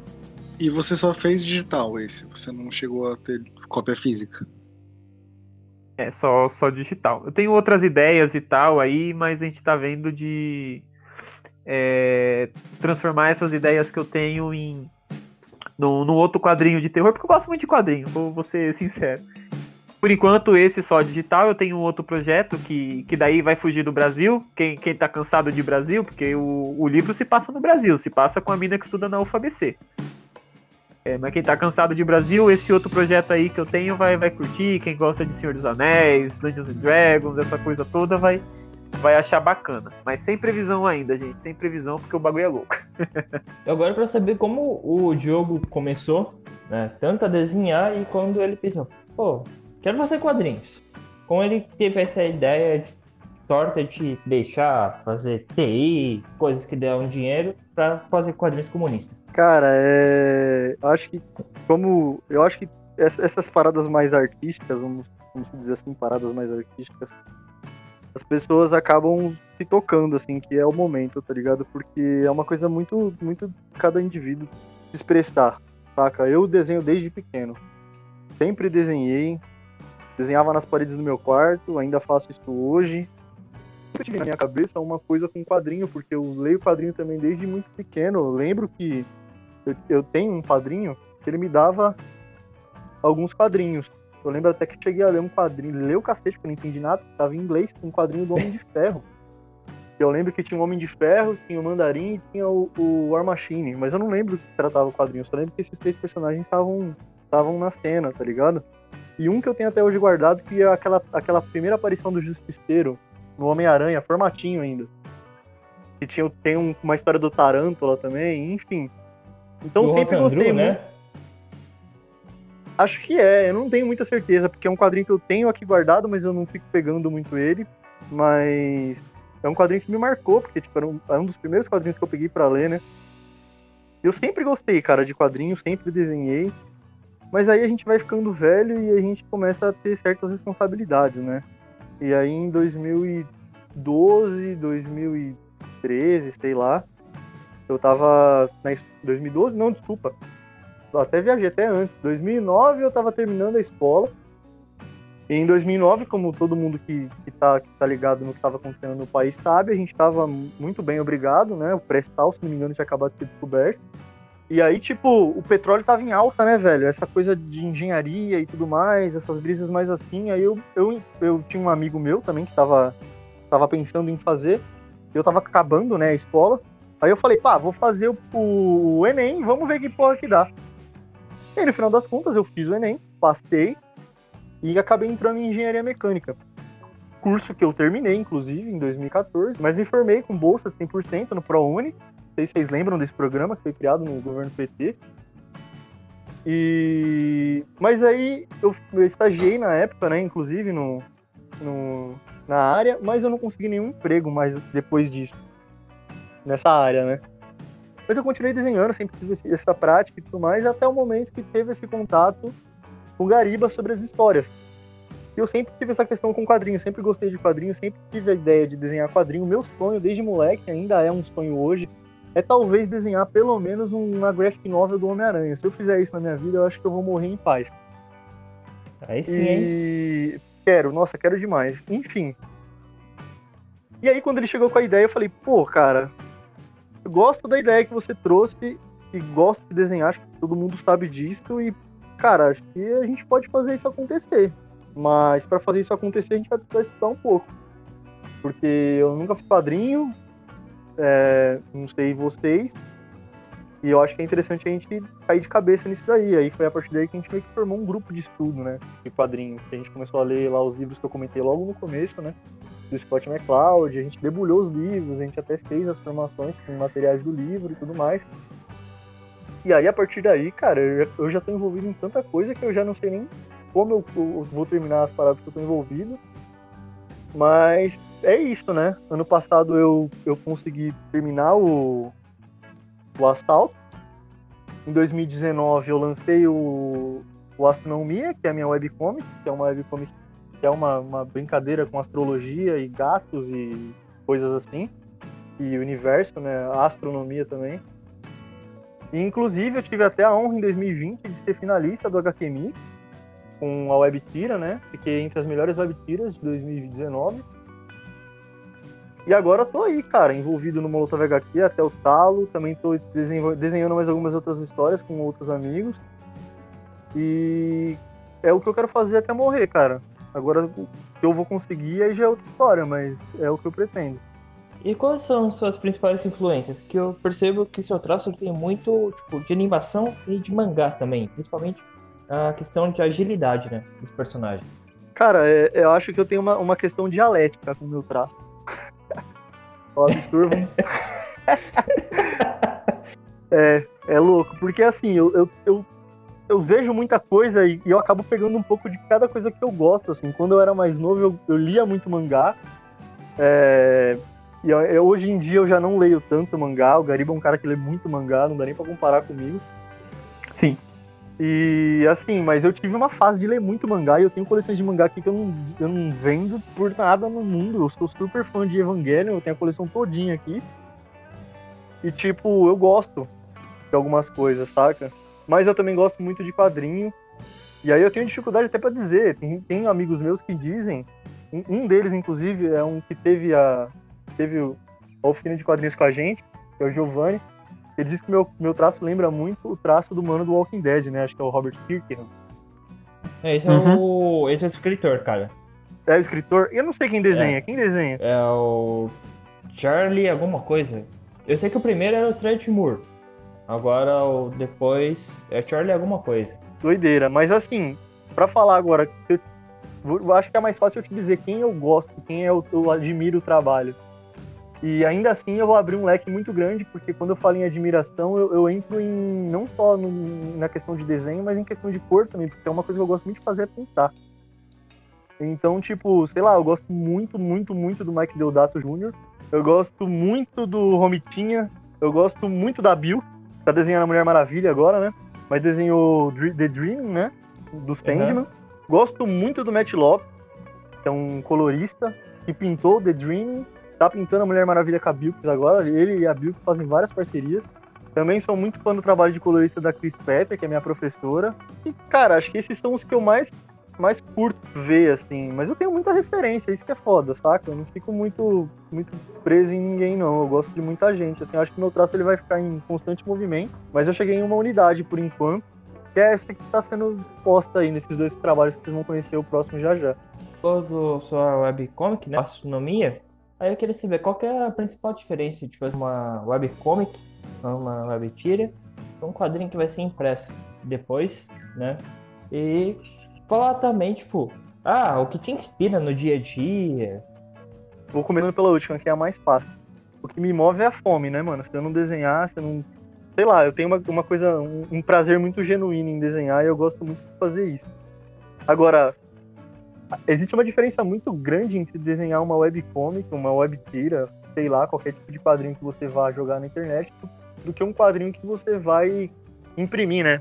Primeiramente porque o quadrinho que você vai imprimir, ele precisa ser viabilizado, né, mano? Não dá pra você imprimir um quadrinho se você não tem o dinheiro para você fazer esse quadrinho acontecer. Então você tem toda uma movimentação de marketing para divulgar esse quadrinho, para conseguir é, dinheiro para esse quadrinho, né? Seja por meio de financiamento coletivo ou de repente seja por meio de você fazer um trabalho e levar até uma gráfica e tal, ou uma gráfica não, uma editora e essa editora gostar do seu trabalho.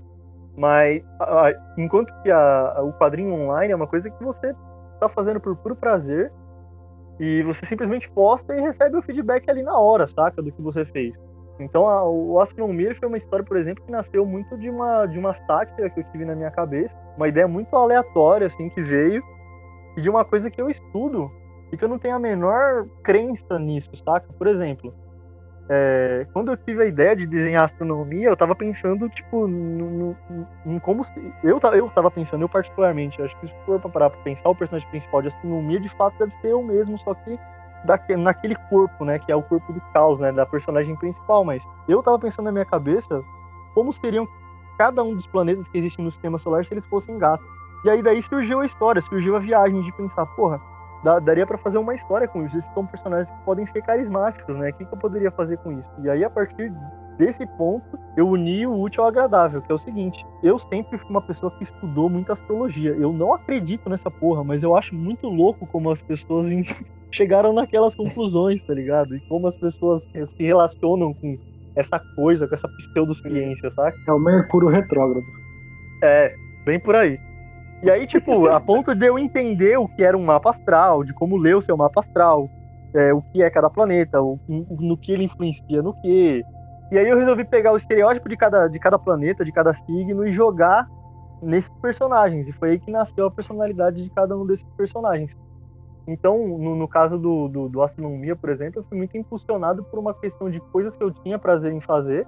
E aí eu deixei acontecer, saca? Falei, ah, eu quero fazer uma história com isso. E aí eu tenho muita vontade de continuar muitas coisas ainda com essa história, mas aí eu tô atarefado em outras paradas, né? E infelizmente ainda não tenho como fazer. Mas minha cabeça é um, um furacão de, de, ideias, velho. Às vezes vem umas ideias muito boas, às vezes umas muito ruins. A astronomia acho que foi uma que eu gosto muito, que é muito boa e eu pretendo continuar por bastante tempo.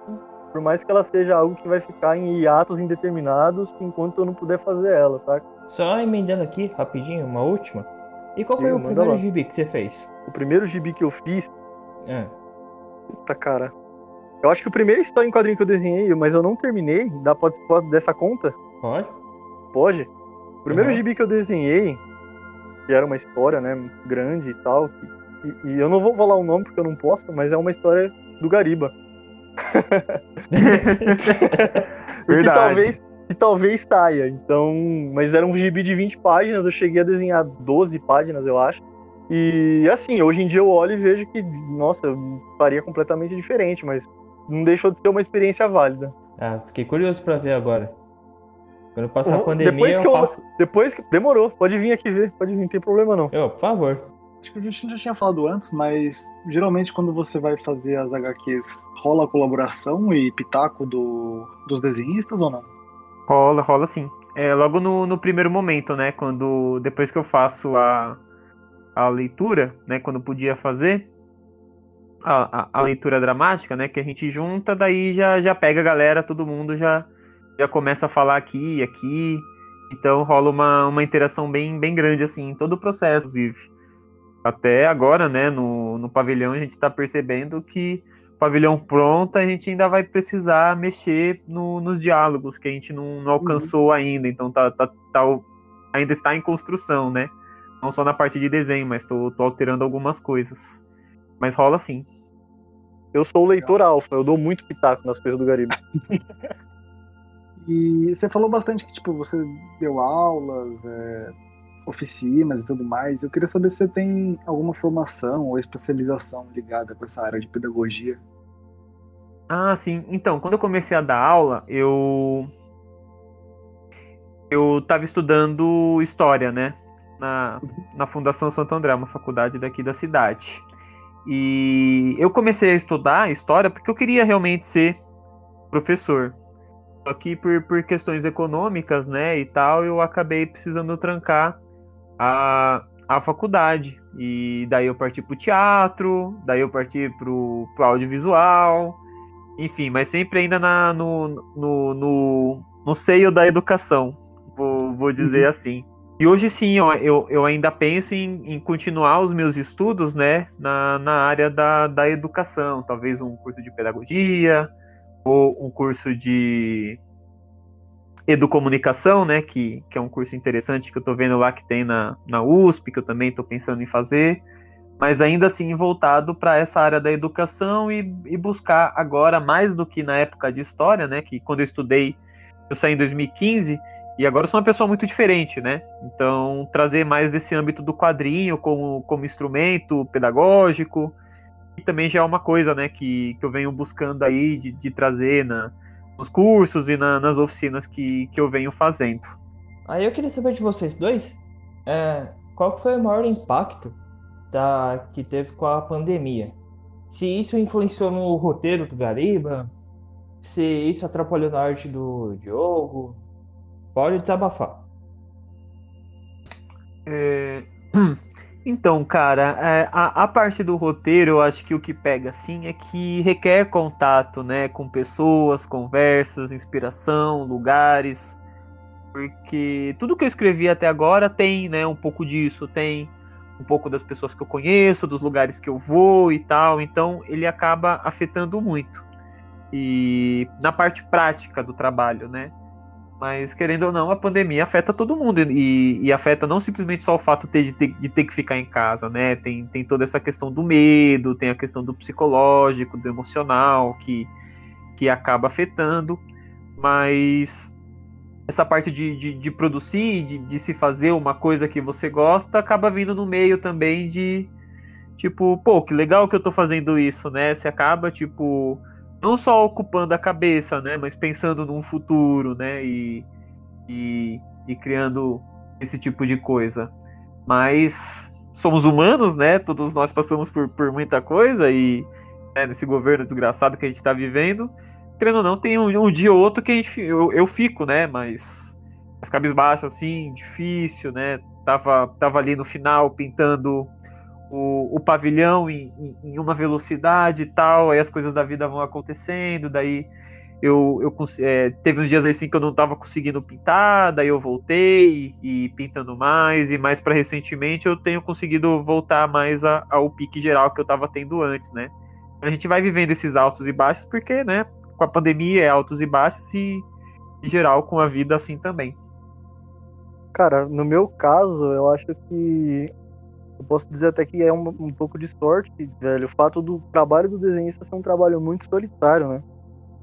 Então eu não me senti influenciado pela pandemia no, na questão do, do, do, trabalho, assim. Às vezes eu me sinto até mais produtivo de estar ficando enfurnado dentro de casa, apesar de eu odiar isso. Sinto muita falta de trombar meus amigos, enfim, de fazer qualquer tipo de coisa. Assim. Mas produtivamente isso não me influenciou em nada, assim. O que também ajudou bastante de fato é que a gente conseguiu, para fazer esse trabalho agora, né, o pavilhão, foi o edital do Aldir Blanc. Então, a gente está aqui trabalhando, está fazendo essas paradas, mas a gente está recebendo para fazer também. Então, a gente está ganhando pelo nosso trabalho, né? A gente não vai ter que angariar essa verba depois, de repente, numa campanha para lançar o quadrinho ou coisa do tipo. O quadrinho ele já está basicamente pago.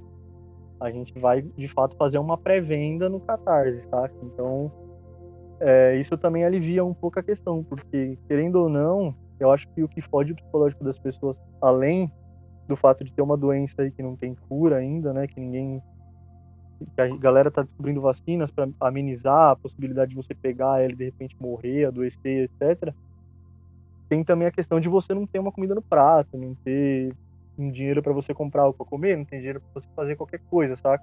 Tem muita gente que tá desempregada, tem muita gente que tá na informalidade, então só o fato de ter uma grana e estar tá trabalhando, ainda que esteja dentro de casa, né, preso, já me alivia de certa forma. Então, no final das contas, acabei não ficando muito influenciado, não. Teve pequenos pontos, assim, pequenos momentos do, dessa pandemia que eu tive algumas, algumas crises existenciais de chorar ouvindo música de anime antigo.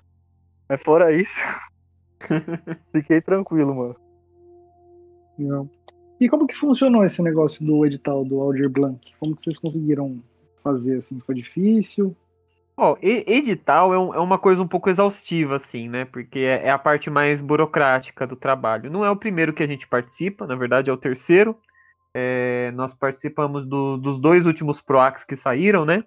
Uhum. De 2019 e 2020. E do Aldir Blanc agora que, que nós fomos contemplados. E é uma parte bem burocrática, assim, de de trabalho, né? Porque você vai explicando o projeto, tem a parte de, de, de financeiro, né? Tem a parte de, de como você vai fazer a divulgação, então você tem que explicar, né? Você tem que entrar em, em contato com, com as pessoas, tem a parte de formatação do projeto, então ele acaba sendo um pouco exaustivo, assim, pelo menos pelo menos para mim, que essa a parte burocrática, né? Acho que como eu, trabalhei bastante tempo com a parte burocrática, né, até de experiências minhas fora da educação, eu acabo me cansando um pouco mais. Mas para se fazer, né, o, o edital, eu acho que a melhor coisa que você pode fazer, você que está tentando entrar no edital, que às vezes não é nem de quadrinho, é de alguma coisa, eu acho que o legal é você trocar ideia com pessoas que são da sua área. Então, o edital é um processo extremamente burocrático, assim, né? Eu confesso até que esse da Aldir Blanc foi um, processo mais simples e a gente até estranhou a princípio e, e a gente até perguntou, né, para a galera servidora pública que a gente conhece, que a gente tem mais contato, como a galera da Biblioteca de Santo André, da, da, da é, Nair Lacerda, o porquê eles resolveram fazer dessa maneira. Porque geralmente é, a gente já participou de dois PROACs antes desse, dessa da Lei Aldir Blanc. O PROAC ele tem uma série de coisas que você precisa preencher, desde storyboard, storyboard não, né? Tipo, o roteiro, é, storyline, tudo que vai acontecer, todas essas paradas assim, uma parada bem burocrática mesmo, que eles querem saber de tudo. Você precisa mandar três páginas prontas, você precisa mandar uma tabela mostrando toda a, todos os valores que você vai utilizar, etc. Até aí essa parte eu acho que faz todo sentido, né? Mas ele exige uma, uma coisa muito de, de muitos valores, de, de, muitas muitas informações. É, ele quer um projeto pronto que, que, a, a, que eles leiam e acreditem que aquilo é possível, saca? É justamente isso. No Aldir Blanc, a gente já sentiu que foi uma parada um pouco diferente, porque eles não, não tinham uma, uma questão muito específica de saber o que era que você estava produzindo. Inclusive, justamente por isso, a gente resolveu fazer um vídeo para falar sobre o projeto, que a gente achou esquisito. A gente tinha a opção de mandar um vídeo, né? Então a gente preencheu tudo que tinha que preencher, que era basicamente o que era o projeto, né? Se era um projeto audiovisual, se era um, um local, sei lá, uma biblioteca comunitária, alguma parada assim. É, quem a gente queria alcançar, né, com esse projeto, né? O público, a faixa etária, coisa e tal. Qual era a nossa contrapartida? que era que eles pediam, né? E a nossa contrapartida basicamente vai ser dar alguns exemplares, a gente vai reservar 100 exemplares para dar para as bibliotecas do município, entre escolas, etc. E a gente também vai oferecer algumas oficinas que a gente quer dar em áreas mais carentes dessas oficinas, né? Porque a nossa ideia é que essas pessoas também possam contar as histórias delas, de repente em quadrinho, ou de repente de qualquer outra maneira que elas resolvam querer, mas que, ela, que elas se sintam tentadas a, a contar suas próprias histórias. Não tinha essa coisa de contar sobre o projeto que é o projeto, o que é a história, tá ligado? E a gente sentiu a necessidade de fazer o vídeo. Então, basicamente, assim, para quem quer entrar num, num edital, quem quer prestar um edital, é preciso ter em mente que você precisa ter um projeto super complexo e pronto para você escrever no, no, edital. E o edital ele tem um, todo um molde que você precisa seguir, né? Quase que uma ABNT que você precisa seguir. E é importante tudo estar pronto para você não ter dor de cabeça para fazer essas paradas. Geralmente a gente tem uma coisa de dois meses, um mês para desenvolver o projeto. Então, para quem já conhece, é legal até já já deixar pronto, conversar com pessoas que você conhece que já passaram de repente e você tem acesso, né, a, a, aos contemplados dos anos anteriores. É só você entrar no site do PROAC lá e dar uma olhada quem foi contemplado em 2020, quem foi contemplado em 2019, etc. E aí, talvez entrar em contato com essa galera, às vezes pedir o projeto dessas pessoas, né? Se é uma pessoa que de repente é um amigo seu ou é um, um, um colega de trabalho. Pô, posso dar uma olhada no seu projeto para ver como você escreveu? Eu também estou fazendo uma, um projeto no Catarse. Eu queria alguém para me, me mostrar como é e tal. Isso pode ser um norte que pode te ajudar bastante a escrever, assim. Mas resumidamente é ter o projeto pronto, saber que é uma parada cansativa, que nem esse agora que a gente está fazendo. A gente tem seis meses para terminar, certo? A gente está terminando agora a história, né? A questão visual, né? A história, o miolo da história. E aí a gente tem ainda até junho, basicamente, para fazer, para terminar ele. Ainda tem que trabalhar na capa, tem que trabalhar em, em material de, de marketing, né? De divulgação. A cabine de imprensa a gente começou a fazer agora. É, Aí a gente tem que fazer a pré-venda. Aí depois de tudo isso a gente tem que fazer as, contra, as contrapartidas. E aí as contrapartidas elas ficam influenciadas numa questão de pandemia, porque como é que eu vou dar uma oficina para uma galera da periferia se não for presencial? Tá ligado? Será que todo mundo vai ter acesso a fazer uma, uma oficina se ela for online? Então eu tenho que pensar em, em possibilidades, de repente em canais de acesso. Então eu já estou entrando em contato com pessoas de outros movimentos que, que, acontecem aqui nos bairros, né? Por exemplo, o, o Sarau Literalmente Favela, se não me engano, é o nome, é o nome de um dos projetos que foi contemplado pela Lei Aldir Blanc. E eles fazem saraus online, etc. Então, de repente, pode ser um meio para a gente fazer uma live com eles, alguma coisa assim, e acessar essa galera que a gente está querendo acessar diretamente, né? Porque, sei lá, se a gente propor uma live e jogar na internet, pode entrar uma pessoa lá da França, né? Mas não vai ser, de repente, a pessoa que a gente quer alcançar. Do Sacadura Cabral, tá ligado? Então, essa foi uma coisa que, que apareceu de, de empecilho pra gente no, nesse, nesse edital em específico. Mas, basicamente, é isso que eu comentei. E essa questão das contrapartidas, é, é, você meio que tipo, tem que fazer como se fosse um trabalho voluntário. Mais ou menos Sim. isso. Exatamente. Você, você propõe alguma, alguma coisa, né? Alguma contrapartida, no nosso caso foi essa que eu comentei, como um trabalho voluntário. Você não tá ganhando nada por isso, mas em compensação eles estão bancando todo o seu projeto, tá? Eu acho que a única questão que ficou a ver, assim, que a, a- a particularmente eu achei complicado do Aldir Blanc é que eles pedem para que você faça o orçamento do seu projeto em cima de um determinado valor. Só que esse determinado valor, é, quando você é contemplado, eles comem um pedaço desse valor com impostos. E é um, um- o comer que eu tô dizendo é um comer muito considerável. assim. A gente tinha um valor de 20 mil reais para fazer o projeto e eles comeram 5 mil reais, tá? Então, tipo, tem que ter em mente também essa possibilidade. Mas isso foi, eu acho, uma bola fora do edital. Acho que foi uma coisa que deveria ter sido informado de uma maneira mais, mais, mais aberta, mais transparente. É, é estranho mesmo, porque daí comeu quase um quarto do negócio. Né? Exatamente, né? E como faz, entendeu? Você está planejando um projeto pensando no salário das pessoas que estão participando, né? Porque querendo ou não, a gente está Uhum. pagando o, o mês que a gente está trabalhando. A gente também está pensando nas outras pessoas que estão trabalhando pra gente, né? Porque nesse projeto em específico, a gente teve uma pessoa que fez a arte final pra gente, que foi o Aristeu. que Vai ser acreditado no quadrinho também. E aí a gente tem que pagar a impressão do quadrinho. Aí, de repente, é, não sei se a gente vai conseguir imprimir tudo que a gente quer imprimir, entendeu? Talvez a gente faça uma tiragem menor. Aí eu tenho uma dúvida. Vocês pretendem também lançar o webcomic do, do Molotov HQ? Ou é, vocês não pararam pra pensar nisso? É louco que assim, quando o, o- quando o projeto nasceu, a ideia era de lançar esses quadrinhos online, né? Mas a gente, o tempo passa, a gente amadurece e a gente percebe que a gente tá trabalhando e a gente precisa ser pago pelo trabalho, de certa forma, né, mano?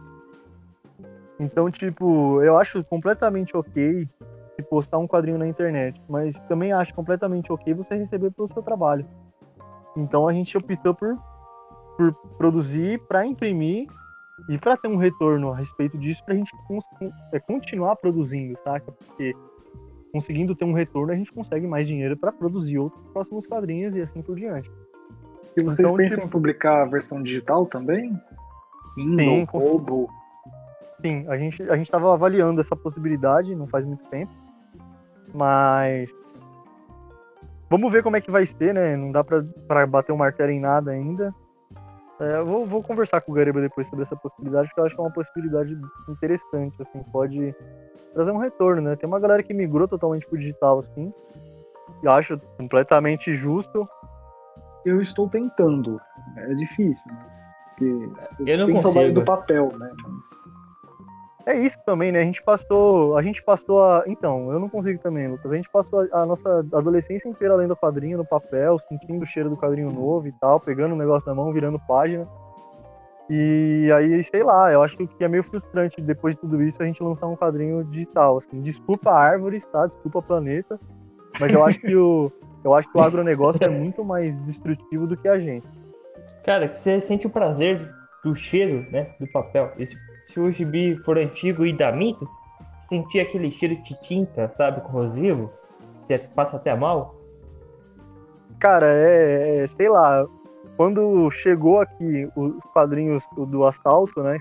Foi em agosto. Os, os quadrinhos chegaram em setembro, na verdade, né? A gente foi. A gente terminou a campanha em agosto, se não me engano. A gente enviou em setembro, que foi quando chegou os quadrinhos. E assim.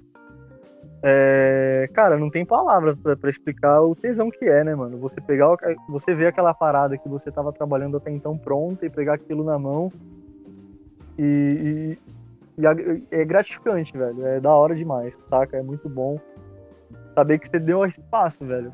Que é um primeiro passo dali pra frente e, velho, ninguém pode segurar, tá ligado? A não ser a vida, às vezes, né? A gente falou um pouco do digital e tem essa questão dos Kindles e eles serem preto e branco. Você, no quadrinho normal mesmo, assim, você prefere mais coisa preto e branco ou colorido? Putz, cara, eu sou muito fã do colorido. Eu acho que a cor, ela traz uma coisa... Assim, eu adoro quadrinho preto e branco também, li muito quadrinho preto e branco, tenho muito quadrinho preto e branco. Principalmente umas edições históricas do Homem-Aranha aqui, que eu adoro ler. Mas é, o colorido, cara, as cores elas têm, elas têm uma questão muito forte com, com emoções, assim, e, e você ter essa ferramenta a seu favor é algo que, tipo, o preto e branco não te oferece, saca? Não tem como você você fazer uma cena. Tem, aliás, pergunta, né? Tem como, a pergunta é retórica, tem como você usar, fazer uma cena ser mais violenta do que, além do próprio desenho, você meter um vermelhão violento ali naquela paleta de cor, saca? Tudo isso, cara, é uma coisa que a cor tá ali para você usar e, tipo, eu, eu acho. Eu, sem contar que eu gosto de pintar, né? Tem essa também. Então eu sou um cara muito mais da cor, assim, eu adoro. Eu acho que a cor é uma parada que tem que ser usada. E hoje em dia a gente tem a gente tem essa profissão, né, do colorista, que é uma coisa assim que tá muito em voga agora, que é uma coisa que tipo antigamente era bem diferente. As ferramentas que tinha para colorir eram outras, a qualidade da coloração do quadrinho naquela época era outra, muito diferente de hoje. Hoje em dia a gente pode fazer coisas inimagináveis pintando um quadrinho, tá ligado? Dá pra fazer umas paradas muito loucas. Eu acho que eu te entendo porque eu, eu não, não consigo basicamente desenhar sem cor. Pouco meio justiça. Eu, Sério? Se eu faço só preto e branco qualquer coisa, eu fico tipo meio tipo. Ah. Então, mesmo que eu tô fazendo o rascunho, eu tá com uma corzinha de, de lápis, assim. Tá vendo? É, cara, é, é um bagulho muito louco. Tipo assim, eu acho que teve uma galera que daquela época, sei lá, das antigas, assim, começou. Que começou a trazer uma coisa nas cores muito legais, assim, uma, um, uma certa identidade, sabe? Tipo o cara que pintou Sandman, eu acho que ele tem uma, uma identidade muito forte na, na, nas cores, na paleta que ele escolhia, né? Uma paleta meio saturada, assim. É a mesma pegada da galera que pintava Hellblazer, tá ligado? Mas se você for pegar os quadrinhos mais antigos, assim, tipo Vingadores de 1960, é uma parada que eu acho particularmente, tipo, envelheceu muito mal, saca? Não é uma coisa já que eu acho que eu gosto de olhar assim e falar, puta que bonito. Porque não é bonito. É, é antigo e é o que é, saca? A gente tá em outra fase e a gente tem que aproveitar o máximo dessa fase que a gente tá agora. Pintar os quadrinhos mesmo. Todo mundo pinta, né? A grande, pelo menos. Pelo menos a, a o grande mercado, né? E tipo, entendo quem faz quadrinho que quer, que quer uma coisa, tipo, tem uma relação mais difícil, né? Querendo ou não pintar é um processo a mais e ocupa mais tempo. Mas eu acho que existe a possibilidade, se você tem tempo de pintar o quadrinho, eu acho que é indispensável, cara. E você faz mais manual ou digital? A pintura e o desenho? O desenho eu faço manual, os sketches, basicamente. As thumbs, principalmente as thumbs, assim, eu curto de fazer na mão. Mas o, o pavilhão foi um, ele foi um ponto fora da curva, assim, porque eu fiz basicamente todo ele no digital. Acho que não tem nada que eu tenha feito no. Que eu tenha feito no tradicional. Mas isso não me atrapalhou em nada, assim. Não me atrapalhou em nada. Eu acho que obviamente que você fazendo tradicional, ele vai trazer características diferentes, né, no desenho, saca? Agora, você pode, por exemplo, comparar. Se você pegar o Astronomia, o Astronomia ele é desenhado na mão, tanto o lápis quanto a arte final, e aí eu pinto ele no digital. Se você for olhar a arte final da Astronomia, você vai ver que é muito diferente da arte final do, do Assalto ao Útero, saca? E aí também tem uma questão de, é uma webcomic, eu não vou ficar super caprichando ali, tá ligado? A ideia é que eu passe informação e ponto. Mas, ainda assim, é um processo que eu acho muito gostoso de fazer manualmente. Mas, às vezes, a gente tem que escolher entre o mais prático, tá? Inclusive, eu ia te perguntar uma coisa, porque, tipo, o Instagram caga bonito na qualidade das imagens, né? E quando você Sim. faz as coisas pro Instagram, você já faz a Canva, tipo assim, o tamanho do arquivo naquele formato ou não? Eu faço no formato do Instagram, só que eu faço com a, com a qualidade, né? Muito, muito maior, assim. Até por questões de impressão, assim. Eu quero imprimir o Astronomia algum dia. E eu quero imprimir justamente naquele formato, que eu acho que é um formato muito característico, né? Que pode deixar o quadrinho diferentão, meio quadrado, assim, tal. E aí eu fiz ele em CMYK, né? Que é uma, já é um bagulho para você imprimir, ao invés de fazer em RGB, que eu poderia ter aproveitado para explorar cores mais, cores mais vivas, né? Mas aí eu optei pelo CMYK justamente porque eu penso em imprimir. Mas eu fiz ele todo quadrado no formato do Instagram e na hora de postar eu deixava ele justamente no formato exato do Instagram, que é 1080 por 1080, né? Então ele não tinha tanta perda assim, mas dá para sentir. Mas acho que o Instagram nem é tão ruim assim, cara. Experimenta mandar uma imagem no WhatsApp, você vê o que o WhatsApp faz com a imagem. Nossa, sim. Você manda uma imagem de 5 megas, quando você vai baixar lá do lado, você vai ver 70k. É, bem por aí mesmo. Eles diminuem muito a qualidade da imagem, tá ligado? Cara, vamos já encerrando por aqui, mas aí eu quero fazer uma pergunta um pouco dizer, visionária e depois uma bem polêmica. É o Snyder que vai fazer a pergunta, a pergunta visionária?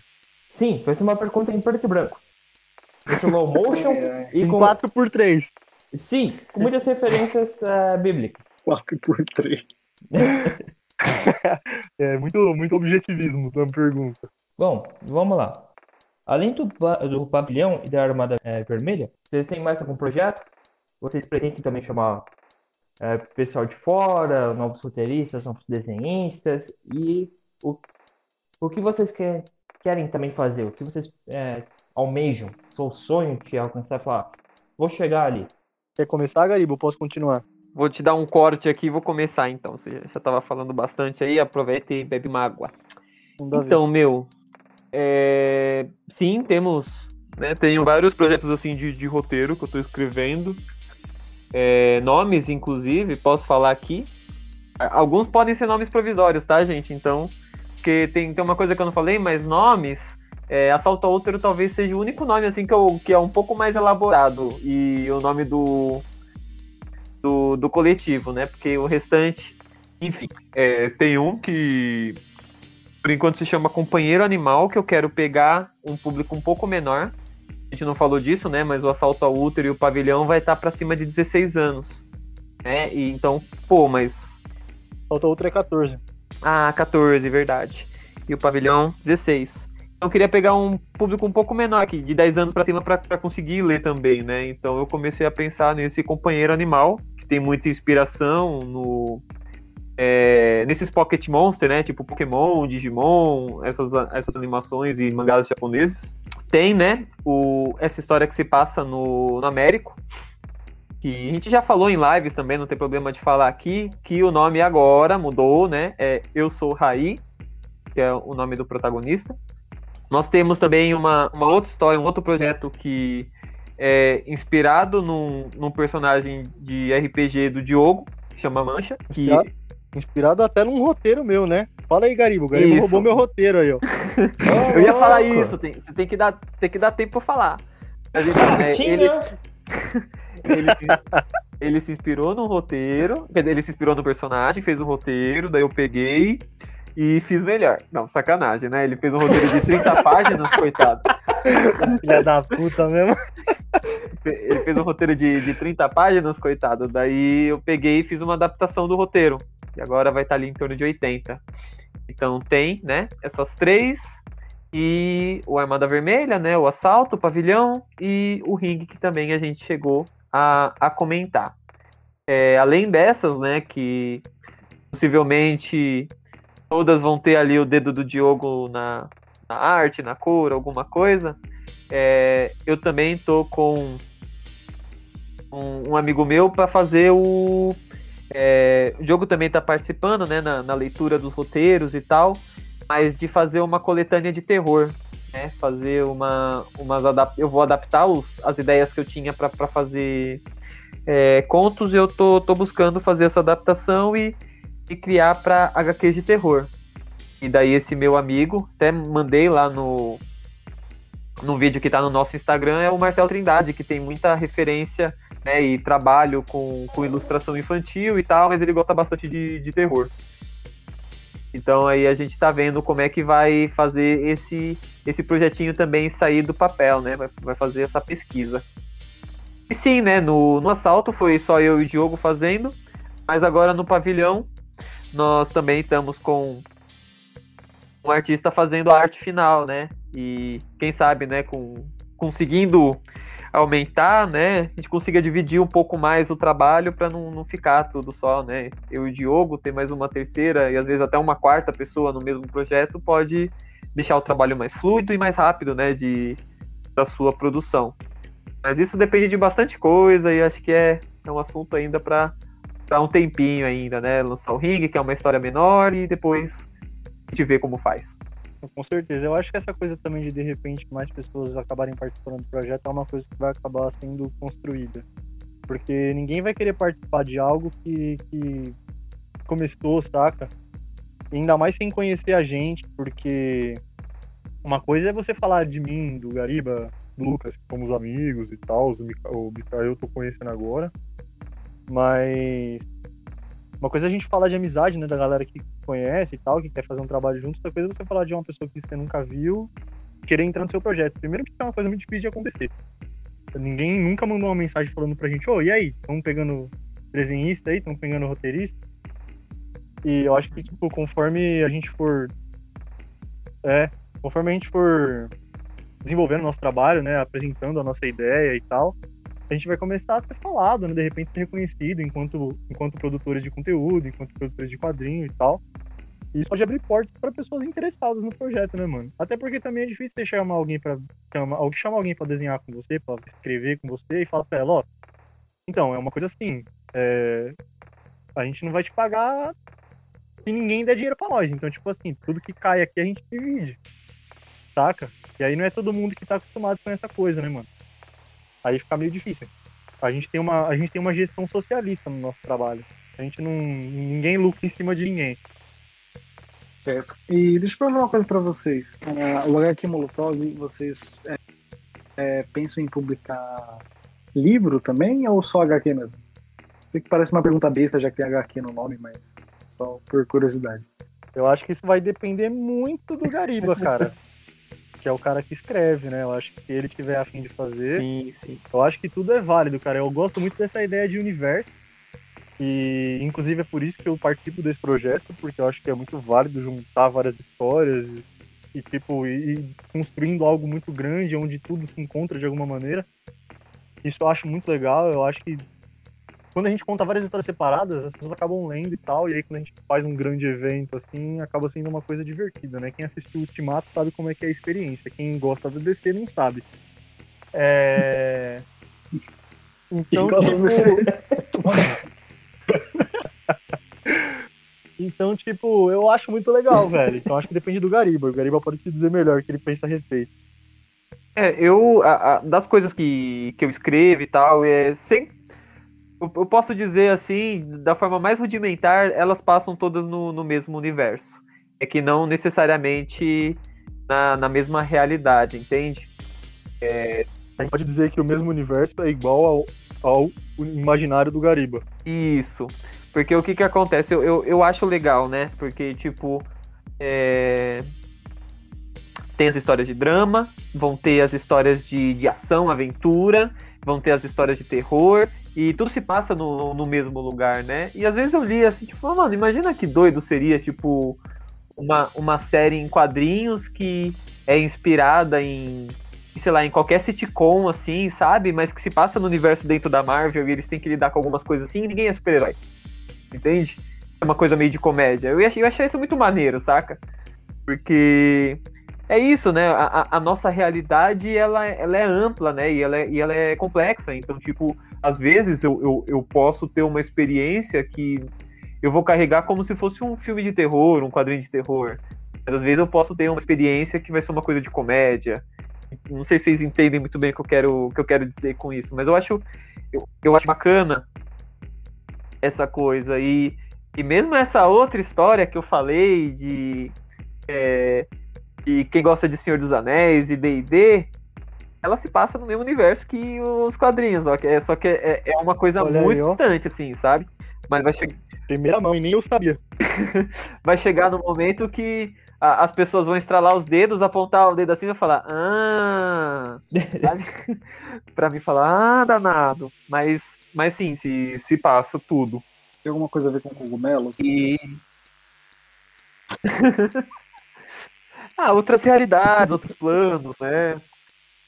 E eu, eu, eu ainda não quero ficar falando Sim. tanto de, de como é, porque é, é, eu já tenho o bolo. Depois eu, eu posso sentar aqui com o Diogo e falar, ó, Diogo, é por causa disso disso. Ele vai, ah, entendi. Mas podem esperar sim que, que vai ter. é, e, e, e vamos ver, mano. Não, não dá pra descartar nada, não, né? Um, um livro com a arte do, do quadrinista, né? Do, do ilustrador e do roteirista, eu, eu, não, eu não descarto, não. Legal. É, animação também, que animação é outros piques, é um bagulho muito grande, assim, Nossa. né? Livro tá mais perto de fazer. Mas enfim, Nossa, já fiz animação. Puta que pariu, dá trabalho. Deve ser foda fazer uma animação, deve dar um trabalho da porra. É, não descarto a ideia. Que é isso, né? Aceitar. Ela vem, me abrace e, e abraçar. Vamos lá, pergunta polêmica. Para um bom entendedor, já vai entender. Forca, paredão ou guilhotina? Eu, eu, eu vou, eu, eu vou. Eu sou mais tranquilo nessa parte. Eu vou no bom e velho gulag, sabe? Acho que dá pra. Dá pra deixar ali, fazer um trabalhinho, fazer uma. Canavieiro, fazer uma. Uma reeducação, né? Porque as pessoas. A gente fala gulag e todo mundo já pensa num- numa coisa horrível, assim. E não era. Era. é, não era tipo uma maravilha, né? Mas. A galera assimila muito a um campo de concentração que, que, não é, né? O caso. Enfim. Mas mandaria pra, um- pra, pra um gulag, assim, vou, pro, vou pra um quarto. A não ser que você fale, tem que escolher. Falar, tem que escolher? Se não posso escolher, escolher. se, eu sou obrigado, É. paredão, mas, mas Paredão. É, mais simbólico, assim, né? Eu penso em, em tantas pessoas que já não foram levadas no paredão ali na, na ditadura, né? Poetas e artistas, então, então paredão. Guilhotina é uma coisa muito de, de nobre. É o pai ou os quatro filhos? Ou todo mundo junto? Pô, deixa eu responder a outra também, também quero responder. Responde aí. Cara, é, como tem que escolher, eu vou escolher uma só. Como o Gariba Uhum. fez. Mas eu concordo com ele. Eu acho que é assim, a gente trabalhou a vida inteira, né? Eu acho que todo mundo tem que trabalhar, entendeu? Até essas pessoas que não trabalham. Então eu acho que seria uma boa forma delas às vezes serem educadas a entender como o trabalho funciona. Ao invés de ficar com o cu sentado na cadeira ganhando dinheiro em cima da exploração da mão de obra dos outros. Mas, 33 anos, né? Sem trabalhar, então. entendeu? Tem que fazer alguma Ô, coisa, né? O cara fritava hambúrguer no meio, para. Ai, cara. E esses aí, gente, esses aí ainda, nem é esse caso. Tô falando de burguês, mano. Tô falando do dono da, da Amazon. Tô falando do Jeff Bezos. Jeff Bezos, tá ouvindo isso aqui, ó? Você tem que trabalhar, seu vagabundo. Se você não faz porra nenhuma, fica fazendo os caras mijar dentro da, da, da garrafinha, querendo Eu vi monitorar essa. onde os caras tá. Os caras não podem nem comer. Onde já se viu um bagulho desse? O cara tá milionário e ninguém faz nada, velho. Olha o que o cara faz com os empregados dele. Mas enfim. Perdemos o apoio da Amazon, mas tudo bem. Ah, tudo bem. Vamos lá. Pô, é. Se eu tivesse que pensar numa questão lógica, lógica, sem paixão, eu acho que a guilhotina era mais econômica. A bala gasta muito dinheiro. Se eu fosse pensar, mas como o Gariba falou, também concordo. A guilhotina é uma coisa muito, muito elitizada, né? A Revolução Francesa foi feita assim. A Revolução Francesa é uma revolução burguesa. Mas, falando com paixão, acho que é paredão, né, mano? Sem dó. É, não gostam tanto da, da ditadura, então? É. Tem, esse, tem esse lado, né? Eu acho que eu prefiro uma coisa que, que tá fora das opções do Justino. Fala aí. Seria. Sabe aquele joguinho Among Us?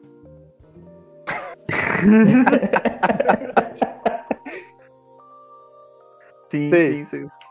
Só isso. Pega aí, quem quiser entender, já entendeu. Pô, cara, eu, eu prefiro a forca. É mais simbólico. Você pode deixar o corpo lá por um bom tempo, sabe? Imagina, cara, você pode pegar, jogar lá e ficar orbitando. E toda vez que você quiser se sentir feliz, você pega um telescópio e joga. Não, cara. E se um ET pegar, tipo, e ver, ah, então o ser humano é assim? Pô, pensa também, Ele vai né, ficar cara? longe da Terra. Ele vai ficar longe da Terra. É. Ou vai vir aqui acabar com a raça humana, né? Pessoal, muito obrigado, tá? De Qual que verdade. era a outra pergunta? Você não ia fazer uma outra pergunta? Não, é só isso. Ah, tá. Desculpa. Achei que vinha mais alguma bomba aí. Não, não, a bomba era só essa mesmo. É que a gente pergunta isso pro pessoal no final. Caso dê merda, Felipe Neto, nos ajude, tá? Por favor. Nossa, É, ele tá bancando o pessoal que fala mal, né? muito bom. Mas lá na primeira oportunidade pede ajuda dos Estados Unidos, vira-latismo. É verdade.